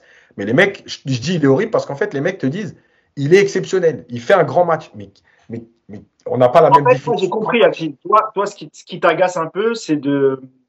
Comment dirais-je de, je sais pas, de surnoter le joueur euh, ou, de le mettre sur un, piédestal alors qu'il est bon, mais il n'est pas extraordinaire et, c'est ce qui t'énerve. Et donc, toi, tu, vas, tu vas dans l'extrême et tu tombes, comme tu dis, tu tombes dans le piège et tu t'emploies des mots qui sont pas forcément adéquats pour le match qu'il a fait. C'est ça. Mais évidemment, voilà, c'est ça. Euh, moi, je dis juste, euh, soyez juste que vous soyez fan du joueur, etc. Il n'y a pas de problème. Et quand moi je dis dans un match, il est pas bon, eh les gars, je suis pas en train de remettre sa famille, son éducation et sa carrière en, question. Je suis juste en train de dire que ce match-là, je trouve qu'il est pas bon et qu'il apporte pas tant que ça. Voilà, c'est tout. Il y a un juste milieu à trouver entre euh, l'exagération et, mais évidemment moi les pièges dans lesquels je, tombe. Mais euh, mais voilà, je trouve qu'hier il fait il fait des choses intéressantes. Le but c'est lui et, et, ça part de lui. C'est Verratti qui le trouve et ça part de lui. oui, il y a des choix de jeu qui sont très bons, comme par exemple contre Brest, quand les trois passes sur Bernat, une sur Bernat et deux sur Neymar par-dessus, il n'y a rien à dire. Voilà. Maintenant, c'est pas non plus exceptionnel. Je veux dire, on est en train de parler de Messi. Si c'est de ça qu'on attend de Messi, même à 34 ans, bon, quand même, euh, le meilleur joueur de l'histoire du football. Euh, enfin voilà. Et puis ceux qui nous expliquent aussi que, attention, parce qu'il a joué 15 ans à Barcelone, si c'est le meilleur joueur du monde, il peut quand même, au bout d'un an et demi, il peut quand même un peu s'adapter aux qualités qu'il y a autour de lui. Voilà. Évidemment que quand il avait Dest à droite, euh, les dernières saisons à Barcelone et qu'aujourd'hui il a Hakimi, bah, à un moment donné, euh, bon, c'est quand même pas la même qualité de joueur. Donc voilà, c'est tout ce que je dis. Après s'être mis à dos la communauté brésilienne en, demandant à Neymar de se casser, ensuite la communauté portugaise en critiquant le pauvre Danilo et ses pieds carrés, c'est au tour de la communauté argentine. Mes amis argentins, allez sur Twitter, souhaitez la bienvenue à Yacine. Et puis si jamais il veut passer des vacances du côté de Buenos Aires, prends une protection, mon ami, sait-on jamais. mais par contre, ce qu'on peut faire, c'est organiser un dîner au Volver, un de ces quatre, avec Clément et, Yacine euh, en milieu de, la, tu sais, tu mets, tu mets leurs deux tables au milieu de tout le monde et puis, euh, puis on met des micros, ça peut être sympa. Mais du coup, hier, Yacine, pour continuer ça, euh, moi, alors moi c'est pareil, hein, moi, vous savez, vous savez que moi à part Javier Pastore, je n'ai jamais été amoureux de quelques joueurs. Ah si, et David Ginola, pardon. Excusez-moi. voilà, moi, mon amour se résume à deux joueurs, vous voyez. Donc, euh, mais euh, hier, le match de, Messi, alors je suis d'accord avec toi, c'est un joueur qui a été exceptionnel, qui a fait des matchs stratosphériques. Donc, euh, quand hier, il fait ce qu'il fait, tu peux pas dire c'est un match exceptionnel parce que pour lui, c'est du c'est un minimum ou c'est, on va dire, la normalité. Mais hier, c'est un bon match de Messi. Tu vois ce que je veux dire, Yacine? Hier, il fait, il fait un bon match, Messi. C'est une bonne copie. Oui, mais c'est ce que je dis. C'est-à-dire que mais ah, alors, un bon match, non, il fait une bonne première mi-temps. Deuxième mi-temps, bah, il est un peu comme tout le monde, hein, mais euh, je veux dire, tu sais, c'est pareil. C'est-à-dire qu'aujourd'hui, tu vois, les mecs, euh, j'avais dit, euh, ils jouent à pyramide, mais c'est tellement ça. Aujourd'hui, tu dis, en deuxième mi-temps, Messi, il n'est pas bon, le mec, il t'envoie un message, il dit Mbappé. Mais, mais est-ce que dans ma phrase, il y a marqué qu'Mbappé était bon? C'est un message indirect à Clément Perria, un deuxième message. Non, mais extraordinaire. Et, Neymar, non, mais en fait, à un moment, mon, mon tweet, il y a écrit Messi, il n'est pas bon. Et les mecs te disent Ah ouais, mais il est meilleur qu'Mbappé. Mais, oh, mais, c'est extraordinaire. Ah, franchement, hein, par contre, avec Messi à pyramide, il n'y a pas besoin de trois. Euh, trois euh, en trois, c'est en un. En un, ça suffit. Messi, Neymar, Messi, Mbappé. Avant, c'était Messi, Ronaldo. Mais comme Ronaldo joue moins, on n'a plus le droit à ça. Non, mais c'est exceptionnel, quoi. C'est ouf. Et en plus, le pire, je termine là-dessus, mais les mecs lisent même pas tous tes tweets. Parce que j'ai un autre tweet où il y a marqué Je vais même pas parler d'Mbappé parce que ça va être pire. Mais les mecs s'en foutent, tu vois. Tu as parlé de Messi, c'est bon, bref. Euh, mais, ça t'apprendra à, tweeter toutes les 30 secondes. Tu devrais regarder ton match. mais vraiment, moi, je fais une parenthèse, les gars, franchement. Moi, quand je regarde un match, mon téléphone est à côté de moi pendant 90 minutes. Je, je tweete jamais. Je ne sais pas comment on fait pour tweeter 50 euh, tweets en 90 minutes et regarder le match en même temps. Moi, j'en suis incapable. Et de, toute façon, je déteste Twitter. J'y suis parce que j'ai pas le choix. Mais je tweete jamais, je débat jamais. D'abord, je regarde pas de match, à part ceux du PSG. Donc, comme ça, moi, je suis tranquille. Mais franchement, Yacine, tu devrais poser ton téléphone, regarde ton match, kiffe, garde tes arguments pour le podcast. En gros, ferme-la. je plaisante, Yass. Euh, non, mais je sais, on en a parlé plein de fois, de toute façon. Ah oui, c'est très bien. Euh... Twitter à côté du groupe WhatsApp de Paris United, c'est un genre d'enfant Twitter. Hein. le, groupe WhatsApp, là, là, il y a du lourd, là ça fight un peu, c'est vrai. C'est vrai que ça fight un peu. Euh, surtout entre Yann et Clément. Mais bon, ils s'adorent, il n'y a pas de souci. Euh, c'est juste pendant les matchs. Il n'y a, aucun problème. Et on se retrouvera tous à l'anniversaire de Clément le 7 octobre. on ne pas te voir, Nico, parce que tu ne veux jamais venir jouer avec tes copains. Jamais. on t'a invité. J'ai dit je venais. J'ai dit je, je viendrai. Ah, quand même. Enfin, tu vas sortir un peu de ta, ta, ta, ta banlieue bourgeoise de ça. Et... Je vais pas venir pour vous voir, je vais venir pour récupérer tous les bouquins que vous avez écrits, qu'il n'y en a pas un qui m'en a envoyé un, bande de rats. Ah bon? Vous avez... ah, Si, toi, tu m'en as envoyé. Ah bon, ah bah merci Alors, beaucoup. le, ouais, le bouquin de Clément, j'ai rien vu passer le dernier. JB, tout ça, rien. Le hors-jeu du foot français, bah, ils n'ont pas trouvé Versailles, hein, visiblement. Il n'y a pas de livraison Ah, mais- ici. On Ça, n'a c'est pas l'autorisation d'aller là-bas, nous. Incroyable, parce que nous aussi on a des problèmes ici à Versailles. Hein. Nous aussi on a des problèmes au Montboron. Il n'y a pas d'éclairage, on pourrait en parler dans des bouquins. Mais non, nous, on n'a pas le droit de lire ici. Avant, d'aborder l'interview de Campos, un mot sur l'article du, du, du JD. On, a fini hein, sur, le, match. Je pense qu'on a été, assez complet sur le, le, le match d'hier. Sur la- l'article du JDD qui parlait de d'Mbappé, en gros, euh, Mbappé, euh, si on lit bien entre les lignes, il n'est pas très content. Euh, il n'est pas content du mercato, il n'est pas content de, pas mal de choses. Le JDD révèle, même si c'est pas vraiment une révélation, parce qu'on savait que, Campos avait tenté euh, Lewandowski, mais je pense que quoi qu'il arrive, Lewandowski ne voulait pas venir à Paris. Et, je- pense qu'il il avait fait son choix pour aller jouer à, Barcelone. Mais en gros, on, apprend qu'Mbappé n'est pas content du mercato, euh, aurait, voulu être associé avec un, grand numéro 9 devant, en la personne de, Lewandowski. Euh, je sais plus ce qu'il y avait d'autre. Euh, euh, Yacine, je sais plus si tu t'en rappelles, mais en gros, euh, voilà, ça tournait autour de Mbappé, c'est le nouveau chef, enfin le, le nouvelle tête de gondole du, du PSG. Il a les pleins pouvoirs et, euh, et il est très déçu parce qu'on lui a fait beaucoup de promesses et que certaines promesses n'ont pas été tenues.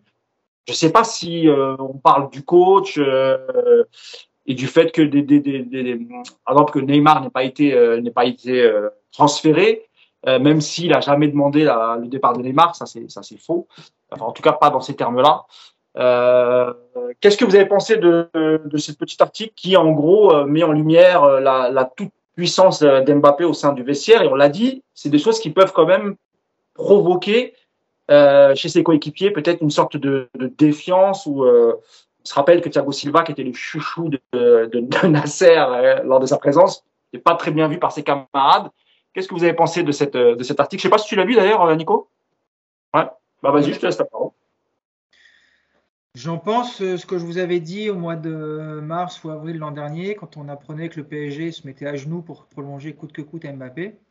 Et que, et que dans toutes les conneries qu'a dites Leonardo dans ce passage au PSG, quand même de temps en temps, il a eu des éclairs de lucidité. Et parmi ça, il avait dit un jour que aucun joueur ne devait être au-dessus d'une institution et du club. Donc, on a joué avec le feu avec Mbappé, ça c'est une évidence. Je ne sais pas exactement dans ce que dit le JDD ce qui est vrai, ce qui ne l'est pas.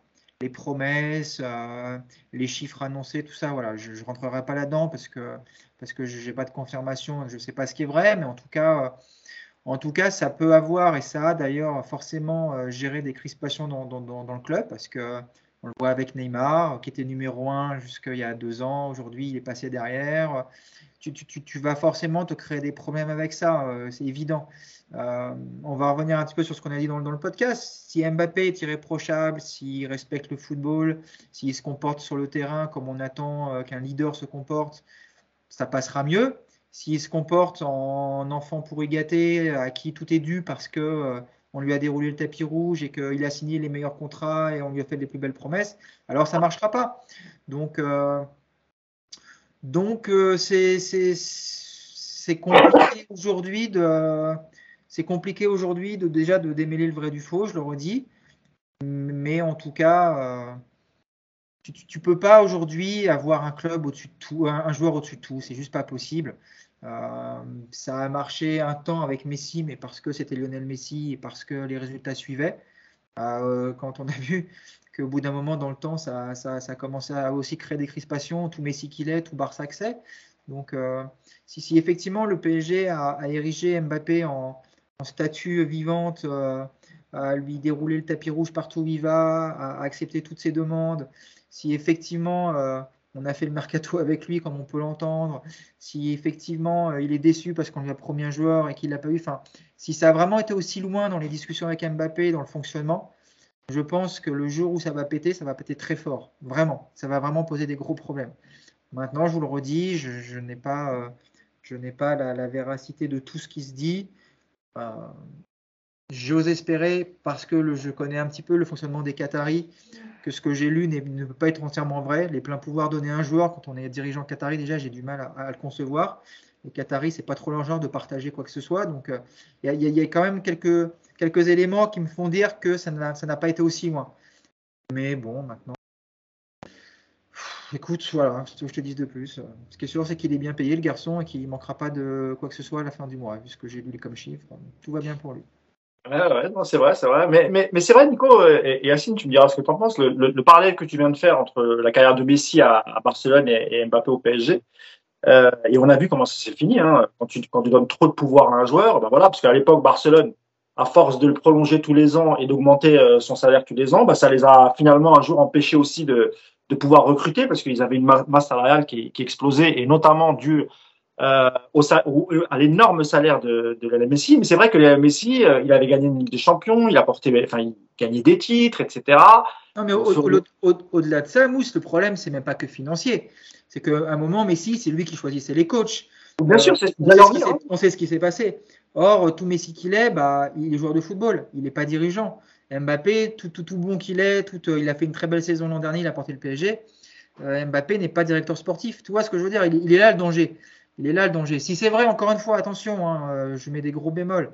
Mais si effectivement tu vas voir Mbappé en disant avec qui tu veux jouer et qui te répond euh, Lewandowski, bon bah ok, on va virer Neymar on va acheter Lewandowski, euh, c'est pas comme ça que ça marche un club de football. Mais moi j'ai du mal à croire que ça se passe comme ça. Honnêtement, j'ai beaucoup de mal à croire que c'est puisse aller là. Maintenant, regarde, Campos, on sait que c'était un proche de Mbappé et sa venue, ça a été un moyen de, le convaincre de prolonger. Euh, il y a eu des remaniements à la com du club, au service presse. Enfin, toi, on a fait venir des copains. tout ça, ça existe. Maintenant, sur le sportif, le côté de dire euh, Mbappé, c'est toi qui vas maintenant tout décider parce que tu es nouveau patron du club, du terrain et qu'on ne va rien faire sans ton aval. Avec les Qataris qui sont là, j'ai quand même beaucoup de mal à le croire personnellement. Oui, ça se passe pas vraiment comme ça. Tu as, tu, as raison, Nico. Moi, je pense que lui a réclamé, par exemple, un, grand attaquant, un buteur à ses, côtés. Alors, il a peut-être pas forcément soufflé le nom de Robert Lewandowski. Hein. Je pense que c'est Campos qui voulait absolument le, absolument le faire. Quant à, quant à, sa prolongation, Antero Henrique et Luis Ferrer ont été dans ce, dans, dans, dans, euh, la prolongation de l'MP ont, été plus importants que Campos. Hein. Voilà, c'est vraiment euh, Ferrer a pris l'avion euh, pour le Qatar. Antero était déjà sur place. Euh, voilà, je le sais de, de, de, de sources de, sources sûres. Hein. Après, sur les sur, sur les choix, effectivement, tu as, raison. Euh, Yacine, je sais que toi, c'est vraiment tout ce que tu détestes dans le dans le dans le foot, tout ce qui a tout ce qui a été écrit dans, dans cet article, mettre un joueur au-dessus de de l'institution. Et je le disais, c'est quand même dangereux parce qu'on a vu, malgré que Messi ait fait euh, il fait beaucoup pour Barcelone, mais on a vu qu'à la fin, euh, voilà, quand tu mets un joueur au-dessus de l'institution, bah, toute l'institution elle est bloquée. Euh, le jouet Barcelone s'est cassé. C'était en partie aussi euh, à cause de, de, Messi, pas que, parce qu'il y a aussi des, choix de recrutement qui ont été désastreux du côté de, Barcelone. On se rappelle que l'argent qu'avait été qu'avait gagné le Barcelone pour Neymar, les 200, les fameux 222 millions, été très très mal utilisés. Et, on a vu que chaque été, il faisait des bêtises sur bêtises pense que la dernière, c'était Griezmann quand même, c'était juste incroyable. Euh, rapidement, qu'est-ce que tu as pensé de, ce qui a été dit dans le JDD, le rôle aujourd'hui du tout-puissant Kylian Mbappé? Moi, je pense qu'il y, y, a deux choses. La première, c'est que euh, si je me tiens à peu près à ce qui s'est dit dans le papier, plus qu'on sait, nous, un peu sur certaines choses, euh, de toute façon, moi, j'ai toujours été contre. Voilà, je considère qu'un joueur, c'est un joueur. Il demande ce qu'il veut en termes de salaire, en termes de conditions, tout ça mais il n'a pas à dire euh, je veux jouer euh, à ce poste-là, je veux, je veux faire ci, je veux faire ça. Déjà, ça, ça n'existe pas. Ah oui, parce, qu'il parle de ça, c'est vrai, hein, j'ai oublié. C'est dans ce papier-là qu'il dit qu'il veut jouer euh, soit à gauche, soit au centre, mais il veut pas jouer à droite. si, demain, si demain, moi je suis coach et je considère que c'est avec Mbappé à droite sur les deux derniers matchs de la saison qu'on va gagner avec des champions, il ferme sa gueule, il va à droite. C'est que c'est quoi ces conneries déjà? Ça n'existe pas ça. Donc ça c'est la première chose. La deuxième chose c'est que j'ose espérer. Alors je sais pas si je l'espère ou si je le crois au fond de moi, mais j'ose espérer que Mbappé n'est pas assez stupide avec son entourage pour croire à des promesses du football. Non mais ça existe nulle part ça. Qui, qui te... Non mais ok, voilà la liste des promesses, c'est la liste du Père Noël quoi. Euh, voilà la liste des promesses. Donc tu vas jouer avec un 9, on va virer Neymar, tu vas jouer en 3-4-3, euh, tu vas jouer que à gauche ou dans l'axe, tu vas... Avec Zidane Ça existe où ça? Qui croit à ça? Non mais c'est-à-dire que si son entourage et lui ont cru aux promesses, Bon, le, gamin qu'on croyait si intelligent, excusez-moi du terme, mais il n'est pas très malin s'il croit à des promesses dans le football. Parce que déjà pour vendre Neymar, il fallait avoir des clubs qui, qui puissent te l'acheter et payer son salaire. Euh, pour recruter Lewandowski, il fallait de l'argent. Fallait, enfin bref, il y a beaucoup de conditions qui, sont, qui étaient d'abord au préalable avant de pouvoir lui dire, ok, voilà les promesses qu'on t'a faites. Donc moi, j'y crois pas, pas du tout non plus. Sur ce cas-là, Lewandowski, euh, c'est aussi lié à l'agent qu'ils ont en commun. C'est-à-dire que mmh. Pinizavi est l'agent de, enfin, est l'agent. C'est pas vraiment l'agent de Neymar, mais bon, c'est un proche de Neymar. C'est l'agent de Lewandowski et ils se sont dit bon voilà Pinizavi va nous il va nous dépatouiller ça mais de toute façon Lewandowski ne voulait pas venir à Paris hein. donc tu, tu, vois sérieux Mbappé dire j'aimerais qu'on recrute Lewandowski pour qu'il vienne marquer 30 buts au PSG la saison prochaine à côté de moi mais honnêtement tu vois Mbappé dire ça? Le gars il ne vit que par le but il va demander à faire venir un gars qui va lui en coller 30 ou 35 dans la... ah, c'est assez gros franchement hein. voilà donc moi je encore une fois, je ne pense pas qu'il ait cité le nom de Lewandowski. Par contre, je pense qu'il voulait un, un, buteur à côté de lui. Moi, je pense que vraiment, il, il, il souhaitait l'avoir. Est-ce qu'il a vraiment cité Lewandowski? Ah, je pense que de toute façon, est-ce qu'il voulait est-ce qu'il voulait un buteur ou est-ce qu'il voulait un point de fixation, un neuf C'est pas ça, ouais. non plus. Ouais, ça peut être ce que tu dis. Donc, euh, donc voilà, bref. Donc pour finir, moi je crois, je crois pas forcément à tout ça. Il y a sûrement des choses vraies. Euh, il y a par exemple une phrase euh, dont on a parlé dans le fameux groupe WhatsApp. Euh, je serai pas, vous me ferez pas ce que vous avez fait à Cavani. Voilà, mais ça c'est tout à fait possible. mais le reste, voilà. Maintenant, ce qui, ce qui me dérange moi, c'est que on a beaucoup entendu de choses. Il y a des choses qui sont vraies, notamment dans l'état d'esprit, soi-disant l'équipe compétitive. Aujourd'hui, il montre pas l'image du mec qui pense à l'équipe. Voilà. Moi, je lis, je lis ça comme je veux une équipe qui joue pour moi, mais veux, c'est pas forcément une équipe euh, compétitive, etc. Parce qu'aujourd'hui, l'équipe, il y a quand même beaucoup de choses qui, qui, qui l'amènent à être, en tout cas, meilleure que l'année dernière, déjà, ça c'est sûr. Euh, et son comportement n'est pas irréprochable dans ses choix de jeu, dans son, dans son attitude globale, etc. Donc, écoute, si tu as envie d'une équipe compétitive et tu as envie d'une équipe solide et tu as envie enfin d'aller au bout en Ligue des Champions ou le plus loin possible, bah déjà change de comportement et montre l'exemple. Parce que c'est aussi ça. Donc, euh, donc voilà, après le reste, euh, honnêtement, les promesses, moi, je crois pas trop. En tout cas, pas, aussi nombreuses qu'on veut nous le faire croire. Quoi. Allez, encore cinq petites minutes et, on va clôturer ce podcast parce que je sais que, Nico n'en peut plus et qu'il est dégoûté qu'il ne peut pas suivre le, les obsèques de, Sa Majesté euh, la reine Elisabeth II. Donc, je te rassure, un dernier mot sur l'interview de Campos chez, RMC. Et on va, on va pas tout débriefer parce qu'encore une fois, on n'a pas beaucoup de temps. Mais ne serait-ce qu'aller sur le, sur le mercato et le fait qu'ils disent que finalement, il n'est pas satisfait du mercato. En gros, il explique que euh, il a été bridé euh, à cause de la partie économique. Donc, entre les lignes, on peut comprendre que c'est la faute d'Antero Henrique, parce qu'Antero Henrique euh, voulait d'abord se débarrasser de certains joueurs avant d'attaquer certains dossiers. Euh, D'ailleurs, il, il, explique aussi, c'est ce que je vous avais expliqué, tout, le monde m'a dit, ah non, c'est pas comme ça, mais si, c'est comme ça. C'est-à-dire que tout, il dit, il y a beaucoup de prêts, il avoue qu'il y a beaucoup de prêts, et que, les salaires, de toute façon, ils sont, aussi pris en charge une partie par le PSG. Il explique que beaucoup vont revenir l'année prochaine, donc, en gros, il reproche à Antero Henrique d'avoir peut-être pris des options de facilité en faisant que des prêts, euh, etc. Et euh, donc, il y a cette partie-là où il charge clairement Antero Henrique. Il y a une partie où on n'a pas très bien compris ce qu'il a voulu dire sur Neymar. Quand, on lui, demande pourquoi il n'est pas content sur le mercato, il dit oui, par exemple, il y a deux joueurs qui se superposent. Il parle de Neymar et de, et de Mbappé qui joueraient dans le même coin du terrain, donc ça peut se, ils peuvent se gêner mutuellement, etc. Et euh, donc, tu as l'impression qu'en fait, il t'explique qu'il aurait peut-être fallu faire partir euh, Neymar pour que Mbappé soit peut-être mieux et, pour que l'équilibre de l'équipe soit mieux. Et puis, peu de temps après, quand on lui demande est-ce qu'il est qu'il a voulu vraiment faire partir Neymar, il dit ah bah non, moi j'ai jamais voulu faire partir Neymar. Neymar c'est un grand joueur, on est très satisfait de Neymar. Voilà, sur ces, sur ces deux aspects, Nico, tu répondras et on finira par Yacine et ensuite Nico, tu seras libre. Sympa. Sympa pour la patate chaude.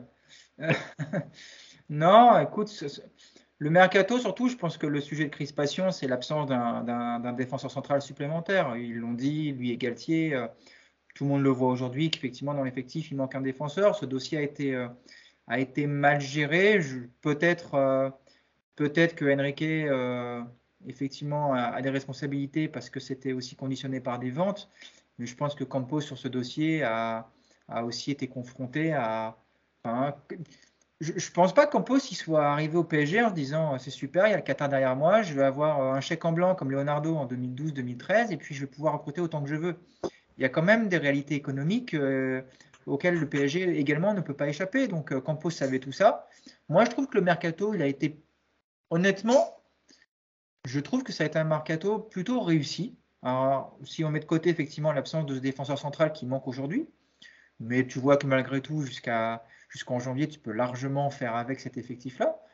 Les départs, oui, on aurait tous voulu vendre Kurzawa 35 millions, euh, Draxler 50 et, euh, et, Icardi 90, mais euh, il y a aussi des réalités sportives. Il y a d'autres clubs qui, qui, connaissent la situation de ces joueurs, qui connaissent la situation du PSG.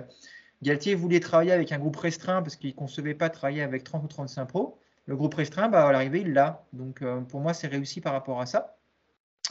le côté, on, on se tire d'entre les pattes avec Enrique ça ne me surprend pas parce que Enrique n'a jamais fait l'unanimité au, club depuis qu'il a travaillé euh, au PSG. Donc, euh, j'ai envie de te dire que ce sont des, des choses habituelles à Paris, euh, ces, guerres de pouvoir entre différents bureaux, entre, différentes, entre différents services, et que j'espère très rapidement que ça va être réglé parce que c'est le genre de truc qui peut te polluer un club et qui est très agaçant. Et après, sur le dossier Neymar, je pense que la situation était assez claire. Le PSG a voulu vendre Neymar cet été, on sait tous. Il n'a pas été franc en pose là-dessus. Non, il, a, été franc. Il a clairement menti sur ce dossier, Nico. Il a, parce, pas que, été franc.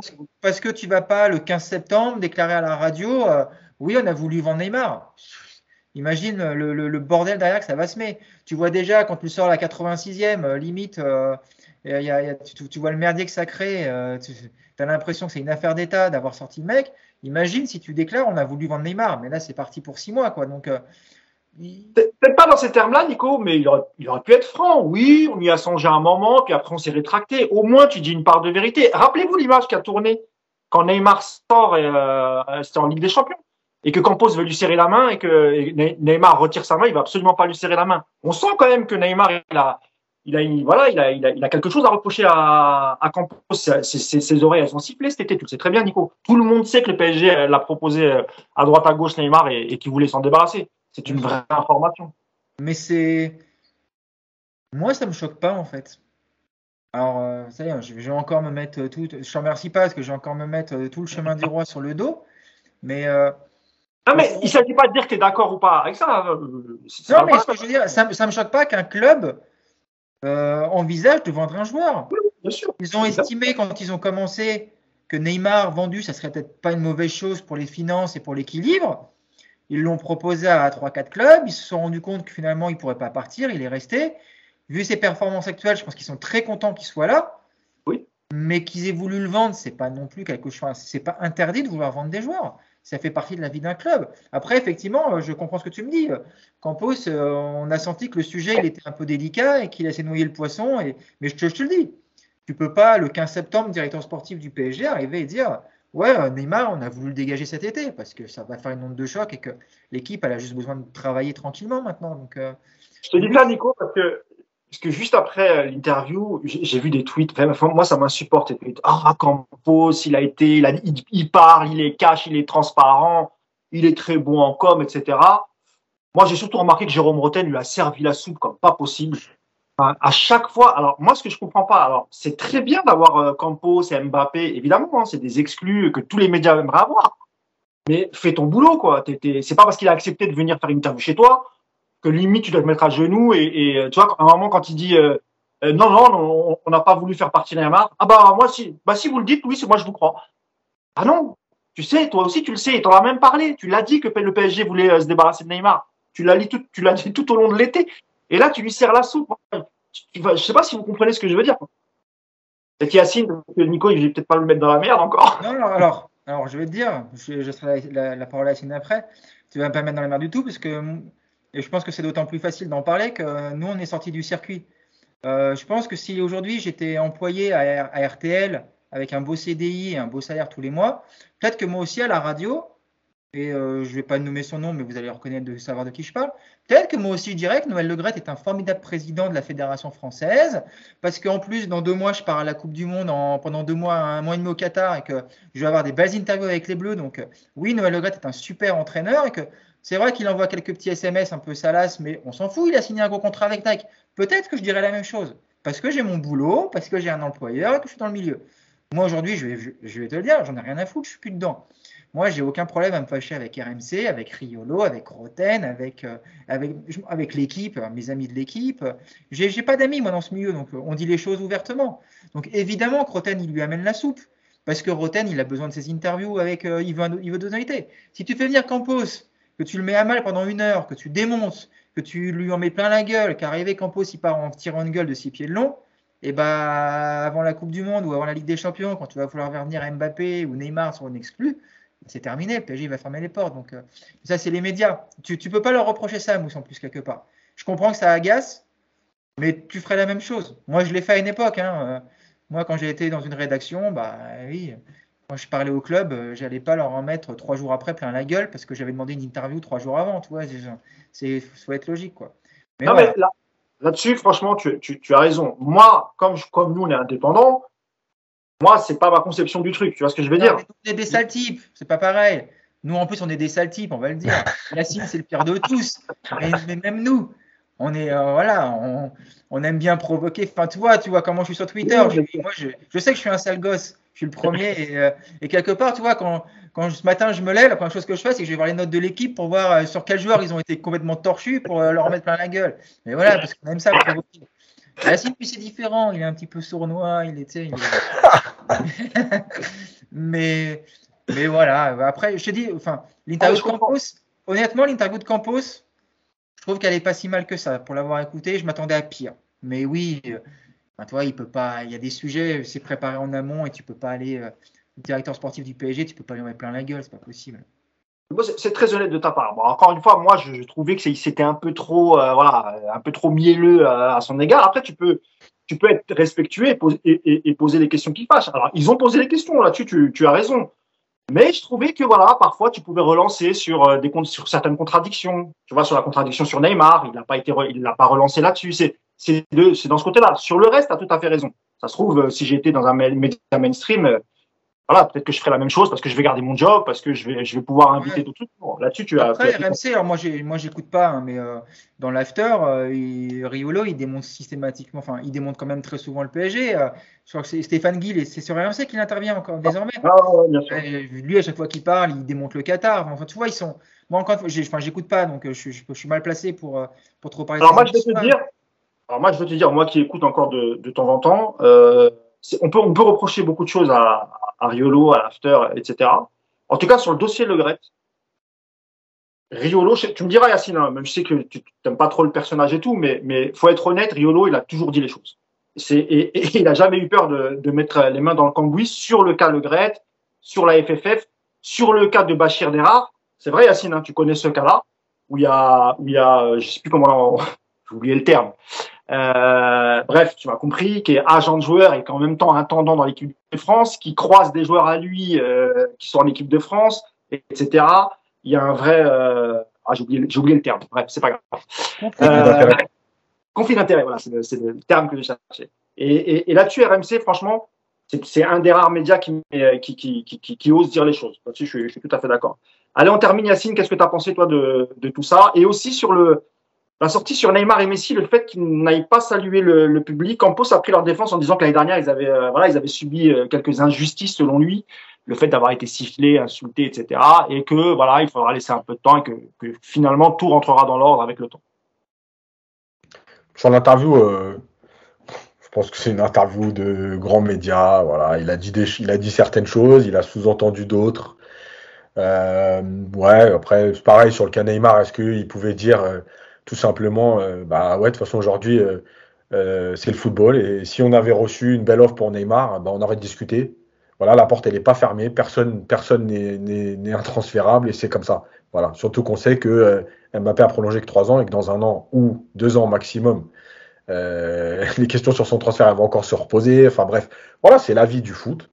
ces explications, il y en a qui sont intéressantes et bonnes, il y en a qui sont qui valent ce qu'elles valent en termes de com voilà, il a attaqué Antero Henrique. Moi, je pense, euh, voilà, pareil, c'est pas, c'est pas une info euh, solide et tout, mais moi, je pense qu'en fait, en début de mercato, il y a des joueurs qui pouvaient avoir une petite valeur marchande et on en a parlé ici. Ça veut dire que est-ce qu'il valait mieux vendre un Draxler 7 millions ou en attendre 15 Voilà. bah, tu fait le choix d'attendre. Moi, je pense que c'est ça qui reproche en fait. C'est qu'à un moment donné, te dire, est-ce que tu te sépares du salaire et tu fais une petite vente, alors qui peut paraître ridicule, mais à la limite, tu as un salaire en moins qui est important et tu récupères 5, 6, 7. Ou est-ce que tu te dis, non, le joueur a cette valeur-là, moi, je le vendrai pas en dessous. Et puis finalement, le, 30 août, tu te, retrouves à te dire, bah, il faut même le prêter, parce que sinon, dans le vestiaire, ça va être un bourbier. Voilà, je pense que c'est ça qui reproche à Enrique en disant euh, euh, les termes économiques, euh, on, a on, a plus penché sur l'économique que sur le sportif. Moi, je pense que c'est ça qui reproche. C'est de dire on a été un peu trop gourmand. Rappelez-vous l'histoire avec Gay hein, et, et, même Herrera, etc. C'est-à-dire qu'à un moment donné, il y a eu des possibilités de vente, mais que ah, peut-être qu'Enrique s'est dit non, non, non, 3 millions, 5 euh, millions, c'est pas assez. Et puis à l'arrivée, bah ouais, il a fait du court terme. Donc il a, il a sauvé les meubles sur, euh, comme l'a dit Nico, sur l'histoire du groupe. Galtier a un groupe restreint. Et oui, dans un an, il va falloir se reposer les questions sur ces joueurs-là. Donc voilà, euh, Campos a été aussi un petit peu malin. Euh, déjà, le nombre de fois où il a répété, c'est une très bonne question. Moi, j'avais envie de lui dire à un moment donné, calme-toi. Quoi. La deuxième chose où il a été malin, c'est qu'il dit Je m'inclus dedans. Je suis pas satisfait du mercato, mais je m'inclus dedans. Voilà, bien joué. Voilà, t'as pas tout mis sur Enrique, tu t'es mis dedans, ok, pas de problème. Après, moi, moi, je, je, de toute façon, j'ai de plus en plus de problèmes avec ces, avec ces interviews parce que, parce que je comprends ce que dit Nico sur, euh, c'est ton taf. Mais en fait, à un moment donné, enfin, en fait, c'est plus des interviews, c'est des opérations de com. Le mec, il vient de vendre un message et il n'y a plus d'interview, il n'y a plus de, voilà, t'es pas, on te titille pas, on te repousse pas un peu dans tes retranchements. Oui, si tu le fais, peut-être que euh, euh, le mec revient pas, mais à la limite, tu l'as une fois, euh, enfin, mets le paquet, quoi. Parce que si c'est ça qu'on veut savoir, tu vois, comme tu dis l'histoire de Neymar, il t'explique bien le puzzle et personne rebondit dessus. Ah ça. Et moi, mais je crois que j'aurais passé 20 minutes dessus. Parce que le truc du puzzle, c'était tellement bien imagé pour rebondir dessus. Ok, alors qu'est-ce qu'on fait? Vous nous dites qu'ils jouent dans la même zone, que finalement, à un moment donné, ils vont se marcher dessus. Donc, comment, comment ça se passe? Est-ce qu'on euh, trouve une autre euh, alternative à leur rôle? Ou est-ce que vous vouliez vraiment le vendre et qu'il fallait se séparer d'un des joueurs? Voilà, c'était ça la vraie question. Bref. Voilà, après, après, de toute façon, c'est voilà, il sait pourquoi il est venu là et, Jérôme, il a pareil. Euh, Voilà, il a eu Mbappé, il a eu. Non, mais je veux dire, ça fait partie du truc. Ça va être... Je pense que si tu as les chiffres du podcast, enfin des chiffres en direct et du podcast, de l'interview, moi par exemple, j'écoute plus RMC. Mais l'interview, je suis allé la podcaster. Et je pense qu'en termes de chiffres, c'est, ça va être une des interviews qui va le plus marcher sur la saison. Vraiment, ouais, as raison. Eh ben, je crois qu'on a été complet vraiment parce qu'on a, on a, on a été long, mais en même temps, comme c'est la trêve, il y aura peut-être pas forcément de podcast pendant la trêve. On va peut-être en faire un histoire de, histoire de peut-être faire un petit bilan euh, de, de, ce début de saison. Euh, donc je vais vous laisser, euh, messieurs. Je, bah, je, je vous dis à peut-être la semaine prochaine pour un pour un podcast, un mini bilan de, de, de, de, ce début de saison. Merci à toi, Nico, d'avoir été avec nous, malgré les obsèques de, de ton idole, la reine euh, Elisabeth II. Paix à son âme. Merci beaucoup, Yas. Et puis on se retrouve la semaine prochaine pour un podcast détente, mini bilan de, de ce début de saison. Merci à tous et à bientôt. Ciao. Ciao.